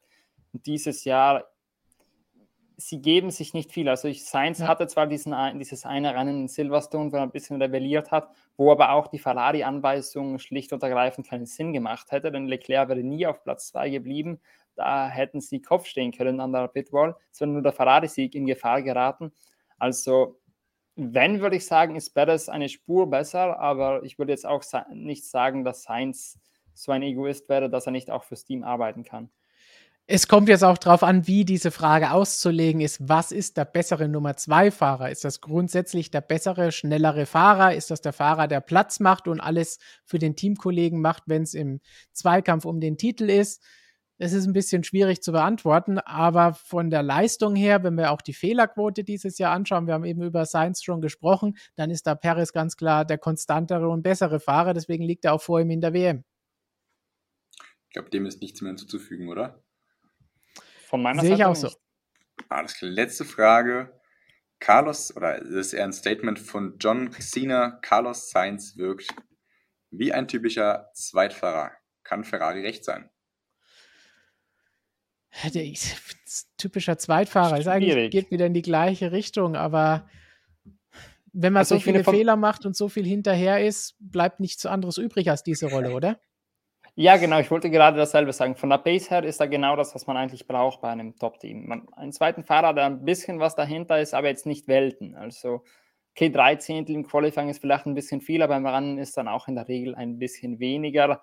Also, die, wenn das so ein, zwei Zehntel dahinter ist, ist das schon ideal für das Team, weil auf der einen Seite kann man dann schon durchaus sich auf den ersten Fahrer fokussieren und dem schauen, die richtige Strategie zu geben. Auf der anderen Seite kann er dann, dann auch die Punkte dort mitnehmen, wo es welche zu holen gibt und wo vielleicht der erste Fahrer mal zurück oder ausfällt. Also von der Base her auf jeden Fall von der Einstellung her glaube ich auch nicht, dass Sainz jetzt unbedingt einer ist, der so viel gegen das Team arbeiten würde, wie das vielleicht in Silverstone zwischendurch mal den Eindruck gemacht hat. Ja, vor allen Dingen da hatte er die, die Chance, seinen ersten Sieg zu holen und ja. das vor Augen und wollte da alles umsetzen. Wenn wir in drei, vier, fünf Rennen vielleicht in eine Situation kommen, wo die WM klar ist, dass es nur noch zwischen zwei Fahrern, wenn überhaupt geht, und im schlimmsten Fall ist es dann schon entschieden, wenn es so weitergeht, mit Ferrari-Ausfällen und Siegen für Max Verstappen, äh, dann gibt es da eh nichts dran zu rütteln. Dann wird er sich nicht dahinstellen und plötzlich sagen, nein, ich lasse ihn nicht vorbei, wenn die Teamorder kommt und der Abstand eh viel zu groß ist. Also das glaube ich nicht, dass er da irgendwelche Probleme machen würde. Genauso wenig wie Paris. Oder wie die Ausgangsfrage ist, wer ist der beste Bottas? So genauso wenig, wie es Valtteri gemacht hätte. Stefan, du hast es gerade angesprochen. Hot Take von Sir Zuri keine Ahnung, tut mir leid, wenn ich den Namen nicht richtig ausgesprochen habe. Hot Take, Bottas wäre immer noch die beste Nummer zwei, der beste Nummer zwei Fahrer. Ich nehme gleich schon mal vorweg, ich stimme dir nicht zu. Aber sagt ihr gerne mal. Also wir haben jetzt so viele Jahre darüber diskutiert und gesagt, Red Bull fehlt ein Bottas, dann kann ich jetzt nichts anderes mehr sagen. Jetzt sind wir, glaube ich, wieder exakt an dieser Stelle, wo wir vorhin waren. Wie legen wir die Frage aus? Ja. Bester von Geschwindigkeit her oder von Arbeit fürs Team her. Ich glaube, es ist mehr jetzt als Arbeiter fürs Team gerechnet, so wie ich die Frage interpretiere. Da der ah. Beste ist immer schwierig, denn wenn ich dann die Historie schaue, bei Ferrari ließ sich dann ein zweiter Fahrer auch sehr viel gefallen. Und wenn ich noch weiter zurückschaue, gibt es noch einige Beispiele von Zweitfahrern, die Unterstützung geliefert haben. Deshalb, der Beste ist immer sehr schwierig. Da würde ich jetzt hier, bevor Christian wieder sagt, hier Bottas Ultra, würde ich dir widersprechen und sagen, Bottas ist sogar in beidem richtig, sowohl was das Teamplayer angeht, als auch was den Speed angeht. Denn nicht umsonst hat er die letzten Jahre Hamilton im Qualifying öfter geschlagen und im Rennen war er da, wenn er gefragt wurde. Aber über die Saison hinweg mit der Konstanz war er immer dahinter und die Nummer 1 hat die Rennen und die Titel abgeräumt. Also so gesehen ist das die perfekte Nummer 1 für mich. Nummer eins. Nummer zwei. Nummer zwei. Ja, ich finde, die drei nehmen sich absolut äh, nicht, nicht viel.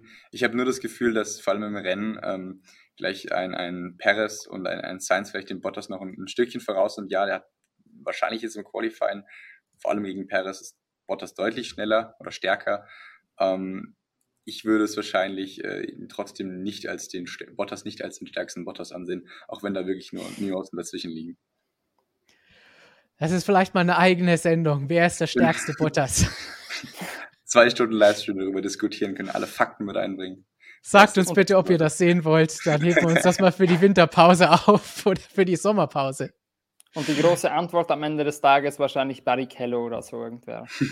ja, ich wollte es ah. ansprechen, wie Stefan meinte, da haben andere auch schon viel mitgeholfen. Also Barrichello in, in Österreich zum Beispiel, das war auch ein sehr, sehr starker Bottas. Gut, dann lassen wir mal Bottas Bottas sein, denn wir wollen noch über Red Bull sprechen, die aktuell die Konstrukteurs-WM anführen mit 359 Punkten, also auch deutlich mehr als Mercedes letztes Jahr zu diesem Zeitpunkt hatte. Sieben Siege geholt, die meisten 14 Podestplätze geholt, die meisten von allen Teams. Viermal nur auf der Pole, da hat Ferrari die meisten. Deutliche Steigerung gegenüber dem Vorjahr zu diesem Zeitpunkt, da hatten sie noch 291 Zähler auf dem Konto. Verstappen erster mit 38 Punkten vor Leclerc, deutlich in der Fahrer-WM überlegen. Sechs Siege selber geholt, einer gegen an Perez. Meistens Siege aller Fahrer für Verstappen in diesem Jahr, achtmal auch auf dem Podium gestanden. Das ist eine irre Erfolgsbilanz. Am Anfang der Saison war es ja auch für viele Rennen so, entweder er hat gewonnen oder er ist ausgefallen mit einem Defekt. Das ist dann nicht mehr ganz so geblieben, aber insgesamt für mich, wie ich vorhin gesagt habe, das rundeste Auto und zwei starke Fahrer, die punkten, die am Anfang ein paar Defekte hatten, dadurch ein bisschen zuerst ins Hintertreffen geraten sind, aber das Ganze jetzt ausgleichen konnten, weil die anderen die Probleme hatten.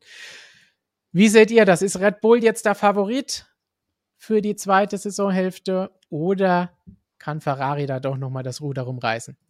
Na, bei dem Punktestand, glaube ich, sind sie eindeutiger Favorit vor allem, weil sich, wie gesagt, die Teams im Qualifying und auch im Rennen nicht sonderlich viel geben. Einmal ist das Team stärker, einmal das andere. Im Allgemeinen diese Saison war Ferrari im Qualifying tendenziell besser und im Rennen dann häufig Red Bull, wobei man sagen muss, dass dann oft auch Ferrari im Rennen nicht mehr existent war. mit den ganzen Ausfällen. Deshalb würde ich sagen, definitiv Favorit, vor allem aufgrund der Punktesituation. Wenn es jetzt 0-0 wäre, wäre es was anderes. Wenn jetzt irgendwie alles auf Gleichstand wäre, würde ich sagen, das ist noch richtig spannend. Aber Verstappen kann halt auch immer am Ende des Tages das Beste rausholen aus einem Auto. Wenn das Auto nur das zweitschnellste ist, aber die Strategie passt und der Abstand zu Ferrari nicht zu groß ist, kann da auch noch einen Sieg abstauben, so wie es letztes Jahr auch mal in Austin zum Beispiel gegen Hamilton gemacht hat, er dann doch noch den Sieg über die Linie bringt. Verstappen hat diese Fähigkeit, die nicht, eben nicht alle Topfahrer haben und dann Perez kann dann auch ein guter Teamkollege sein. Wir haben vorhin diskutiert, besser oder schlechter als Bottas, schwierig. Aber ich sehe im Moment nichts, was einen Verstappen aufhält. Und die Technik, das ist das Allerwichtigste, ist es im Moment auch nicht unbedingt, denn am Red Bull funktioniert alles um einiges besser als noch bei Ferrari, auch wenn doch hier und da wieder ein Ausfall dabei war. Ja, der Red Bull läuft wirklich aktuell wie eine sehr, sehr gut geölte Maschine. Ähm, die Zuverlässigkeitsprobleme haben im ersten Drittel oder erste Viertel der Saison auf jeden Fall in den Griff bekommen. Und die Pace ist absolut fantastisch, ähm, teilweise ein Stück besser als Ferrari und teilweise auf Augenhöhe. Also wenn man mit, ich glaube, es sind jetzt 30 Punkte hat Verstappen vor Leclerc ungefähr. Stefan wird es wahrscheinlich besser wissen. Da geht man natürlich als absoluter Favorit in die zweite Saisonhälfte und ähm, der Trend lässt auf jeden Fall auch vermuten, dass sie das nach Hause bringen werden. Ich möchte jetzt nicht, äh, möchte hier keine Prognose abgeben, aber aktuell sieht es zumindest danach aus. Als würde Red Bull auf jeden Fall das Heft auf jeden Fall in der Hand haben. Ich glaube 38, 38 sind ja. Ah, ja, ich, ungefähr 30, habe ich ja gesagt. Fast schon 40. Gut, was gibt's noch zu Red Bull? Habt ihr da noch was zu sagen oder haben wir das eh schon bei Ferrari alles so parallel mit abgehandelt? Ja, genau, ich muss das gerade überlegen, weil bei Ferrari haben wir so viel über Red Bull geredet, dass wir jetzt bei Red Bull fast nichts mehr haben. Es ist immer die Frage stellen, ob noch irgendwer was zu Ferrari weiß. Es ist halt echt schwierig, einen die zwei über eines der beiden Top-Teams zu reden, ohne gleichzeitig das ja. andere auch durchzuanalysieren. Was ja gut möglich. ist, weil das heißt, es gibt einen Kampf an der Spitze zwischen mindestens zwei Teams und nicht ein Team, das immer vorne wegfährt und über das man alleinstehend reden kann und muss. Ja, es ist halt so ein bisschen auch das Phänomen, dass wenn du äh, anfängst über Teams zu sprechen, du fängst hinten an, vorne hast du halt einfach nichts mehr zu sagen, weil erstens das Team kommt halt in den Teambesprechungen davor schon immer äh, zum Tragen und zum anderen, wenn du das beste Team bist, dann, dann lobst du die halt und sagst, ja, so läuft gut, machen super, aber viel mehr gibt's da nicht zu sagen. Also das Gespräch kommt ja eher daher, dass man kritisieren oder debattieren muss. Und wenn man halt Erster ist, klar, Zuverlässigkeitsprobleme, die sind aber jetzt im Griff. Was soll man denn groß noch über Red Bull sagen? Läuft halt. Und wenn wir jetzt schon kritisieren müssen, dann maximal vielleicht, dass Perez den ein oder anderen Moment schlecht erwischt hat. Ich erinnere mich an Österreich, war eigentlich ja, das gesamte Wochenende nicht so sauber ausgesehen hat, Sprint dann gut gefahren ist und dann im Rennen eigentlich durch eine ziemlich übermotivierte Aktion, auch wenn es am Ende dann nicht hundertprozentig sein Fehler war, sich dann auch das Rennen verhaut hat. Da muss man dann schon auch ein bisschen was kritisieren, dass er doch, doch den einen oder anderen Punkt mehr haben könnte und dann auch näher am Titelkampf sein könnte oder vielleicht sogar müsste. Bevor wir jetzt gleich zu den weiteren Fragen kommen, die Tom herausgefischt hat oder Meinungen, eine, die mir ins Auge gestochen ist von Elias, F155, wahrscheinlich ein Science-Fan mit der 55, ist es, ist es für Verstappen eine leichte, eine einfache Saison? Für Verstappen, ich glaube, eine Formel 1-Saison ist nie einfach, wenn du um Titel fährst. Oder ist vor allem nie einfach. Da könnte man auch, auch schon den Punkt setzen. Aber ich sage mal so, Verstappen tut das, was er schon letztes Jahr, wenn ein Hamilton nicht gewesen wäre, genau gemacht hätte. Er holt das raus, was es zu holen gibt. Und im großen Unterschied zur letzten Saison wirkt er auch nicht mehr so, äh, so brachial bei seinen ganzen Manövern. Ja. Wir hatten zwar in den ersten paar Rennen noch ein paar aggressivere Dinge, aber inzwischen hat man das Gefühl, er hat sich so ein bisschen gefestigt, gefunden. Er kann auch damit leben, dass er mal Zweiter wird. Und es, hat, es wirkt wirklich, als hat er so seinen Druck abgebaut. Und das ist auch so ein bisschen die Aussage, die viele aus dem Red Bull-Umfeld so äußern oder auch bei Jos Verstappen und die ganze Verstappen-Familie eigentlich, dass der Druck einfach ein bisschen raus ist seit seinem Titel und er deshalb nicht mehr so aggressiv auftritt, nicht mehr so aggressiv fährt, vielleicht auch nicht am Funk nicht mehr so geladen ist. Das war ja auch in der Vergangenheit doch, waren da auch ein paar Ausfälle dabei. Zu Noda-artig. Ja, genau. Also wir erinnern uns an, ich glaube, Portugal war es, da mal Kurve 1 gab es eine Kollision mit Stroll. Das hat er mal einen Satz geäußert, den ich hier nicht wiedergeben will. also er macht jedenfalls einen gefestigteren Eindruck. Und dann ja, schaut es schon mal viel einfacher aus. Und nicht nur der Druck, ich glaube auch letztes Jahr war einfach diese Stimmung so aufgeheizt, was dann da im Duell zwischen Red Bull und Mercedes, Hamilton und Verstappen war. Allein dadurch, dass da jetzt andere Gegner da sind, ist das Ganze schon mal deutlich gebremster. Was aber nicht heißt, dass sich das Ganze wieder aufheizen kann, sollte es noch mal enger zugehen nach der Sommerpause, wenn die wieder ein bisschen näher rankommen. Dann ja, kann das auch, auch ganz ähm, schnell wieder gehen vor der Saison auch gesagt, ähm, sein, dieser, ich nenne es jetzt mal, unerbittliche Hunger, unbedingt diesen Titel haben zu wollen, der ist weg. Und das haben wir auch gerade eigentlich alle festgestellt. Das merkt man auch, diese völlig, äh, ja, mit dem Kopf durch die Wand Manöver, die, die macht er nicht mehr. Das heißt ja aber nicht, dass ein WM-Kampf nicht trotzdem schwierig ist oder äh, sehr hart ist. Ich glaube, Verstappen hatte letzte Saison auch mal 38 Punkte Vorsprung. Könnt mich jetzt korrigieren, wenn ich falsch liege, aber zu, zur Mitte der Saison oder ich meine, mindestens 30 hat er bestimmt mal Vorsprung gehabt. Ich ähm, bin gerade am überlegen, wie viel es vor Silverstone waren. Ich glaube, das da war dann relativ weit vorne, aber ich glaube 38 nicht ganz. Aber es war, es war definitiv einige Punkte, die er vorne war. Auf jeden ja. Fall so, dass er nach seinem Auf Ausfall immer noch Erster war. Also ein Rennen quasi Vorsprung, oder? Müsste, ja. müsste sein. Ja, ich glaube, Silverstone letztes Jahr müsste das dann gewesen sein. Ich habe es auch nicht mehr einzeln im Kopf, wie, wie genau die Punktesituation war, aber Silverstone genau. war definitiv vor dem Rennen am weitesten fahren. Ja, und war trotzdem eine super schwierige Saison. Und wir haben gerade darüber gesprochen, Ferrari und Red Bull sind im Prinzip gleich schnell. Also ich sehe jetzt keinen Grund, warum das nicht noch eine super schwierige Saison für Verstappen werden sollte. Ein Ausfall, ein, ein Fehler oder ein Crash, für den er gar nichts kann, wie in Ungarn, auch wenn er da weiterfahren konnte, aber es kann ihn auch treffen wie Perez. Ähm, dann wird die Kiste nochmal richtig spannend, wenn dann Leclerc auch gewinnt. Ja. Also kann noch viel passieren. Es ist noch eine lange Saison. Es ist ein Marathon, kein Sprint. Erstens das, wie Lewis Hamilton sagen würde, und zweitens abwarten, wie wir sagen würden. Denn Flo hat es ja vorhin gesagt, ich habe es gesagt, es geht so eng zwischen diesen beiden Teams und zwischen diesen beiden Autos zu, je nach Strecke. Da, wenn die Punkte nur mal ein bisschen geringer wären, kann das ganz schnell gehen und dann kann das auch noch ganz spannend werden und alles andere als ein Spaziergang. Das hat diese Saison ja schon gezeigt. Leclerc war auch schon mal weit vorne und dann hat sich umgedreht. Also würde nicht sagen, dass es eine einfache Saison wird. Wir haben immerhin noch elf Rennen zu fahren. Aber Ferrari muss was dafür tun, um aufzuholen. Das ist auch klar. So, Tom, hast du noch Ferrari, Red Bull, Kommentare und Fragen oder stürzen wir uns auf Allgemeines? Einiges, einiges habe ich mir rausge, ne, ange, angepinnt.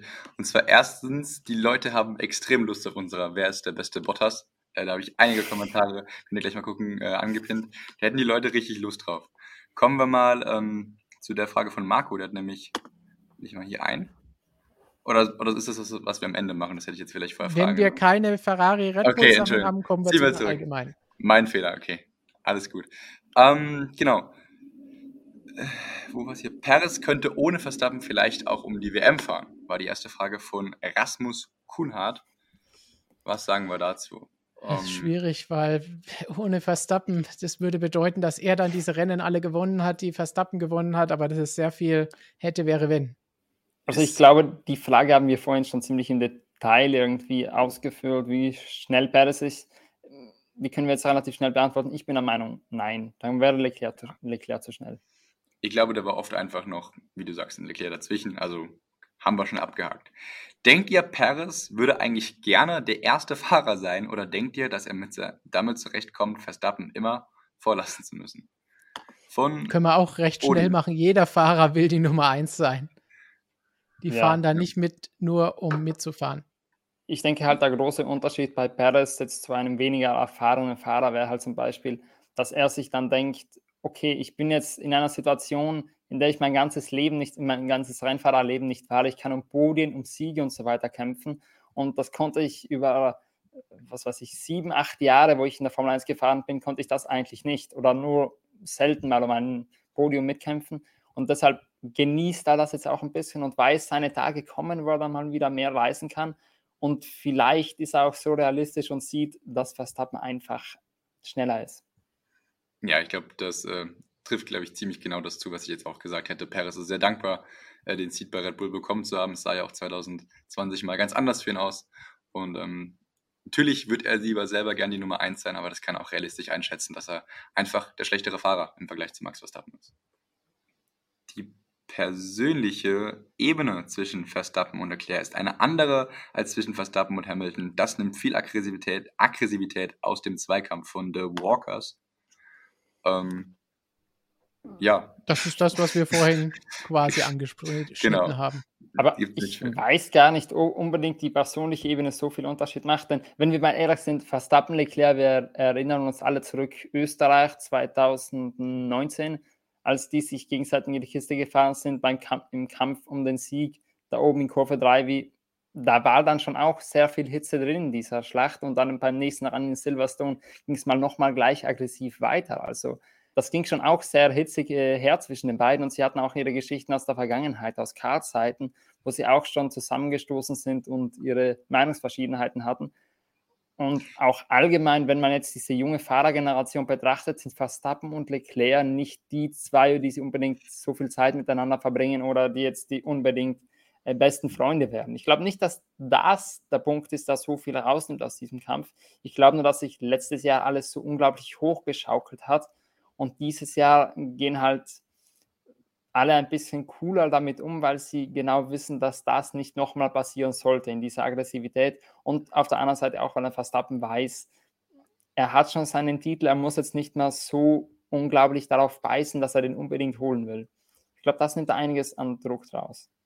Ja, aber Flo, würdest du, also ich habe noch nie mit Verstappen oder Leclerc über ihre persönliche Beziehung gesprochen, aber rein von dem, was man dann auch mitbekommt, ähm, wie sie dann auch zum Beispiel dann nach dem Rennen miteinander reden, ähm, ja, die kommen Spielberg 2019 schon mal, da wird es schon rau zwischen den beiden, aber rein von dem persönlichen, von der emotionalen Ebene habe ich schon den Eindruck, dass man da deutlich offener und mehr miteinander redet und besser oder respektvoller miteinander umgeht, wie das dann am Ende bei Hamilton und Verstappen war. Das mag sicherlich damit zusammenhängen, dass Verstappen aus der letzten Saison gelernt hat, aber glaube ich auch ganz grundsätzlich, vielleicht weil sie auch in einem ähnlichen Alter sind, hat man da eine andere Beziehung. Ich denke schon, dass das äh, auch seinen Anteil darin hat, wie denn das auf der Strecke Ich glaube, das ich Wichtige hast du gerade am Ende gesagt. Ja, am ja genau. Ende. Genau, finde ich auch. Denn Hamilton, Verstappen, die waren jetzt auch nicht so schlecht aufeinander zu sprechen. Wenn wir jetzt zurückgehen, 2020 oder so, da war kein Problem zwischen den beiden. Nach dem Rennen ging es dann ganz normal zu. Okay, dicke Freunde waren die auch noch nie, aber natürlich ist da auch Altersunterschied dazwischen und es muss, nicht jeder mit jedem befreundet sein. Aber das hat sich dann auch so hochgeschaukelt in der vergangenen Saison. Da gab es dann die Kollision und dann war da schnell mal komplette Todesstimmung zwischen den beiden Teams. Vorher gab es ja sogar noch Gerüchte, dass Verstappen irgendwann zu Mercedes gehen könnte oder würde, aber das war spätestens mit Silverstone dann komplett vom Tisch und da war dann sehr viel Hass ausgesät. Und ich denke, das ist der Unterschied, den jetzt ja. Leclerc und Verstappen machen. Da war halt noch nicht dieser Big Bang drinnen. Ich denke, darüber haben wir auch schon ausführlich in der Vergangenheit diskutiert und es vorhin ja auch schon mal angesprochen, dass da zwischen den Teams und den beiden Fahrern durch die Ereignisse sich alles hochgeschaukelt hat und hochgekocht ist. Und das war das Problem. Am Anfang der Saison wurde ja von beiden Seiten auch immer betont, der Respekt ist noch da, solange Hamilton zurückgesteckt hat. Und dann hat es ein paar Mal gekracht und dann ging es halt drunter und drüber bei der ganzen Geschichte bis zu diesem unrühmlichen Ende in Abu Dhabi. Ähm, was ich aber eben im Chat noch gesehen habe, eine Aussage, dass wir, es, es klingt so, als ob wir sagen wollten, dass Verstappen seinen Siegeswillen oder seinen Biss verloren hat von der Dome HD. Nein, das ist überhaupt nicht, was wir sagen. Ganz im Gegenteil. Siegeswille und Biss ist noch da, das sieht man ja auch. Aber er hat halt einfach gelernt, weil jeder mit der Zeit und der Erfahrung dazulernt. Und nachdem er einmal Weltmeister geworden ist, so einen WM-Kampf mitgemacht hat, das war letztes Jahr auch alles zum ersten Mal. Letztes Jahr zu Saisonbeginn haben wir da auch noch hier drüber diskutiert und gesagt, ja, Hamilton hat halt den Vorteil, dass er das schon jahrelang mitgemacht hat und kennt. Für Verstappen ist es das erste Mal, dass er wirklich jedes Wochenende um Siege fahren kann. Das muss er auch erstmal lernen und muss da auch erstmal die Erfahrung sammeln. Das ging schnell. Nach ein paar Rennen war das okay, so ähnlich wie es für Leclerc dieses Jahr auch war. Aber Leclerc hat sich dann auch mal gedreht. Sowas passiert dann einfach. Aber es heißt nicht, dass er keinen Siegeswillen hat. Es heißt nur, dass er vielleicht nicht mehr zu verbissen ist und nicht mehr zu sehr dran denkt, ich muss immer gewinnen. Das hat Max letztes Jahr auch selber gesagt. Früher ging es darum, so ein bisschen ähnlich wie Flo das vorhin bei Haas erklärt hat. Früher ging es darum, wenn wir einmal im Jahr die Siegchance haben, müssen wir alles tun und über die Grenzen rausgehen, damit wir das Ding gewinnen. Bei Haas war es so, wir müssen irgendwie out of the box denken, damit wir irgendwie in die Punkte reinkommen können. Das war letztes Jahr nicht mehr so. Da mussten sie an die WM denken, sicher die Punkte mitnehmen. Zweiter Platz ist vielleicht mal besser als ein Ausfall oder ein fünfter Platz nach einer Kollision. Das ist das Ändern, das strategische Denken. Aber nicht, dass er den Biss verloren hätte. Das hat er dieses Jahr genug bewiesen, dass er den noch hat. Ja, ich denke, es geht vor allem darum, dass er eine Spur ruhiger, ruhiger geworden ist und das hat in dem Fall, glaube ich, auch was Gutes, denn Verstappen ist schon vor allem in den ersten Jahren der Formel 1 schon sehr als Heißsporn bekannt gewesen. Ja. Gut, haben wir noch was dazu zu Ferrari oder Red Bull oder schauen wir uns noch schnell ein, zwei zeitlose Fragen an? Ich schaue mal gerade, ich habe mir, glaube ich, nichts mehr. Ähm, na, also von den äh, Teamfragen wäre ich auf jeden Fall von meiner Seite aus durch. Wenn, ich, wenn ihr nichts mehr habt, dann können wir dann weitermachen. Machen wir doch mit dem Superchat von Marco weiter, den du vorhin schon mal geteasert hast. Spoiler-Alert. Werden Track-Limit-Verstöße von den Stewards oder dem Rennleiter geahndet? Russell fordert für, es tut mir leid, dass ich habe mein, mein Monitor ist ganz klein, für konstantere Entscheidungen nur einen Rennleiter, aber über Strafen entscheidet ja nicht wittig. Das stimmt natürlich, aber der Rennleiter gibt vor jedem Rennwochenende in den sogenannten Race äh, Event Notes, die verfasst der Race Director, also der Rennleiter, in denen gibt er immer die Linie aus, was erlaubt ist und was nicht. Dort sind auch viele andere Punkte abgehandelt, aber das, der interessanteste sind da immer die Track Limits. Und da standen in der Vergangenheit viele verschiedene Sachen drin. Zum Beispiel, wir erinnern uns zurück, Bahrain letztes Jahr, wo gesagt wurde, dort darf man den, Kor den Körper nutzen, da ist dort Teil der Strecke, dort nicht. Und bei Wittig ist das jetzt eine ziemlich einfache Linie. Er sagt, alles, was außerhalb der weißen Linie ist, ist außerhalb der Strecke und in gewissen Kurven, in Österreich war das zum Beispiel die letzte Kurve, werden dann auch automatisch die Runde und die darauf folgende Rundenzeit gestrichen. Hm, ich glaube, in der Auslegung wurde es dann sowieso ausgelegt, dass in jeder Kurve das so angewendet wurde, nur er hat nochmal herausgehoben, dass eben die letzte Kurve noch ein besonderes Augenmerk war, weil dort auch für die nächste Runde die Rundenzeit gestrichen wird. Also nein, die Strafen vergibt er nicht, aber er legt vor dem Rennwochenende im Prinzip fest, was erlaubt ist. Und nachdem müssen dann natürlich die Stewards bestrafen und äh, Verwarnungen aussprechen und so weiter. Und bei dieser Diskussion ein Rennleiter oder zwei, aktuell haben wir ja zwei, die sich abwechseln, wobei man sagen muss, die meisten Rennen hat ohnehin Nils Wittig bislang gemacht durch die anderen Rennserien, die sonst noch betreut werden. Das heißt, so viel anders wäre das dann gar nicht gewesen. Und die zwei sprechen sich natürlich auch ab und haben das vorher abgestimmt. Also ich glaube gar nicht, dass sich so viel ändern würde, wenn nur einer von beiden da ist. Aber dass da in manchen Bereichen dieses Jahr einfach eine härtere Gangart da ist, will jetzt gar nicht wieder von unserem Lieblingsthema anfangen mit, mit Schmuck und Unterwäsche und Co. Aber dass das da ist und dass da teilweise jetzt auch einfach mal auf Sachen geachtet wird, auf die die letzten Jahre nicht geachtet wurde, wissen die Fahrer Bescheid und müssen sich dann dran anpassen. Es ist die Tatsache, dass es nicht geahndet wurde die letzten Jahre, ist ja kein Freifahrtschein. Wenn es im Reglement steht, steht es im Reglement. Jetzt mal das äh, Schmuckthema ausgeschlossen, ausgenommen. Warum? Weil sonst wird die Diskussion ja viel zu lang, die ich jetzt antrete. Findet, findet ihr das denn, denn schlimm? Findet ihr, also stört euch das hm. überhaupt? Was jetzt? Dass das die Regeln so, hart, dass, dass es nein, so viele nein, Stra nein. Äh, Strafen gibt? Oder genau, dass, die härtere Gangart der Rennleitung. Ich muss sagen, ich finde es an sich nicht schlimm, aber ich finde langfristig oder mittelfristig sollte man sich doch überlegen, wie man mal die Strecken so baut oder so adaptiert, dass man solche Strafen und Verwarnungsexzesse komplett vermeidet. Denn die Formel 1 war noch relativ heilig. Dort gab es, ich glaube, zwei, drei Strafen im Spielwerk, aber wenn man sich, falls irgendwer von den Zuschauern die Formel 2 und so weiter verfolgt hat, dort ging es ja drunter und drüber. Dort sind äh, drei über die Linie gefahren, die alle drei bestraft wurden und der Viertplatziert hat am Ende den Sieg, äh, Sieg erhalten. Okay, es waren nicht immer Track Limits, aber die waren da auch dabei. Deshalb ja. langfristig wäre es schon schön, wenn diese Track Limits Diskussion mal durch besseres Tracking-Design ausgemerzt würde, aber kurz- und mittelfristig, glaube ich, müssen wir uns daran gewöhnen, dass das die Gangart ist und ich persönlich finde es jetzt besser, als wenn man jede Woche ein bisschen das anders auslegt und dort mal den Körper darf man mitnehmen, dort darf man ihn nicht mitnehmen. Ich finde es so deutlich besser. Ja. Man könnte halt nur überlegen, ob es nicht doch sinnvoll wäre, wenn doch wie ein Spielwerk zum Beispiel der Zeitgewinn so minimal ist, dass man sagt, okay, ein Fahrer hat ein paar mehr Ausritte, die er sich erlauben darf. Denn im Moment wird er nach drei oder vier in der Regel die Verwarnung ausgegeben, also die, die streifte Flagge und dann nachher die Strafe, dass man vielleicht sagt, okay, er hat sieben oder acht Mal, dass er sich das erlauben darf oder sowas und dann hört der Spaß auf. vielleicht da ein bisschen mehr Raum geben würde, so Spielraum. Aber das ist schon sehr viel, ja fast verdreifacht, das Ganze, muss ich sagen. Das wäre mir zu viel, weil wir wissen, wir, wir haben es ja auch gesehen, wir hatten ja, glaube ich, auch mal eine Frage dazu.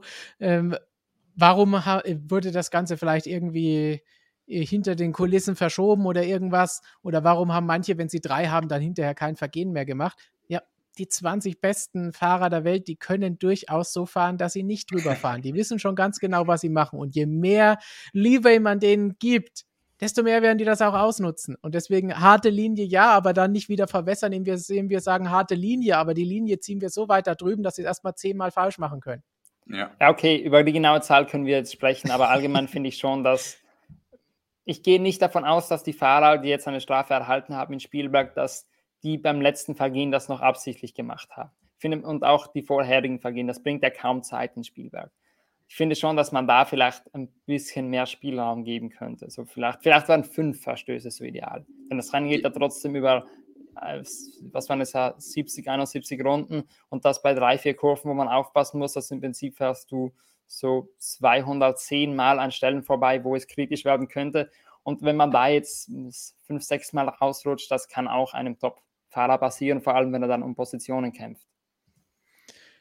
Richtig, aber wie gesagt, Mal schauen, wie das Ganze weitergeht. Von der harten Linie finde ich in Ordnung, solange es immer gleich behandelt wird, wie du eben gesagt hast. Und solange es heißt, alles, was über die Linie drüber ist, ist faul, dann ist es faul und dann finde ich das Ganze auch völlig in Ordnung, wenn das Ganze dann geahndet wird. Und was die Strecken angeht, ich glaube, das ist das schwierigere Thema, weil wir wissen alle, was sonst noch so auf diesen Strecken gemacht wird. Dann gibt es da Motorrad, die einen wollen lieber Kiesbetten, die anderen wollen lieber Asphaltauslaufzonen. Dann gibt es die berühmt-berüchtigten Track Days, wo irgendwelche äh, Menschen mit ihren tollen Autos herumfahren, aber die nicht beschädigen wollen. Und damit nehmen die Strecken mehr Geld ein als mit einem Formel 1 Grand Prix. Und deswegen werden wir da wahrscheinlich nicht auf den grünen Zweig kommen. Was schade ist, aber wahrscheinlich ist es so. Also, weil ich jetzt noch nicht äh, dazu Stellung genommen habe, ich finde eigentlich die Gangart auch äh, deutlich besser so, wenn man mal schaut, man hat ja dieses Ergebnis von 2021 halt absolut provoziert, also Saudi-Arabien, und Brasilien, wenn jetzt mir noch ein paar einfallen, wenn ich ein bisschen drüber nachdenke. Das ist ja alles erst möglich geworden, eben durch dieses Laissez-faire der Rennleitung, was schon irgendwie 2019 in Spielberg begonnen hat mit Verstappen und Leclerc. Und das hat einfach diese ganze WM ist so einen sehr faden Beigeschmack gemacht. Und äh, ja, ich finde es einfach deutlich besser so, wenn man einfach ganz klare Regeln vorgibt und dann auch nicht, ja, hier machen wir doch noch fünf mehr und ja, ausnahmsweise du mal da.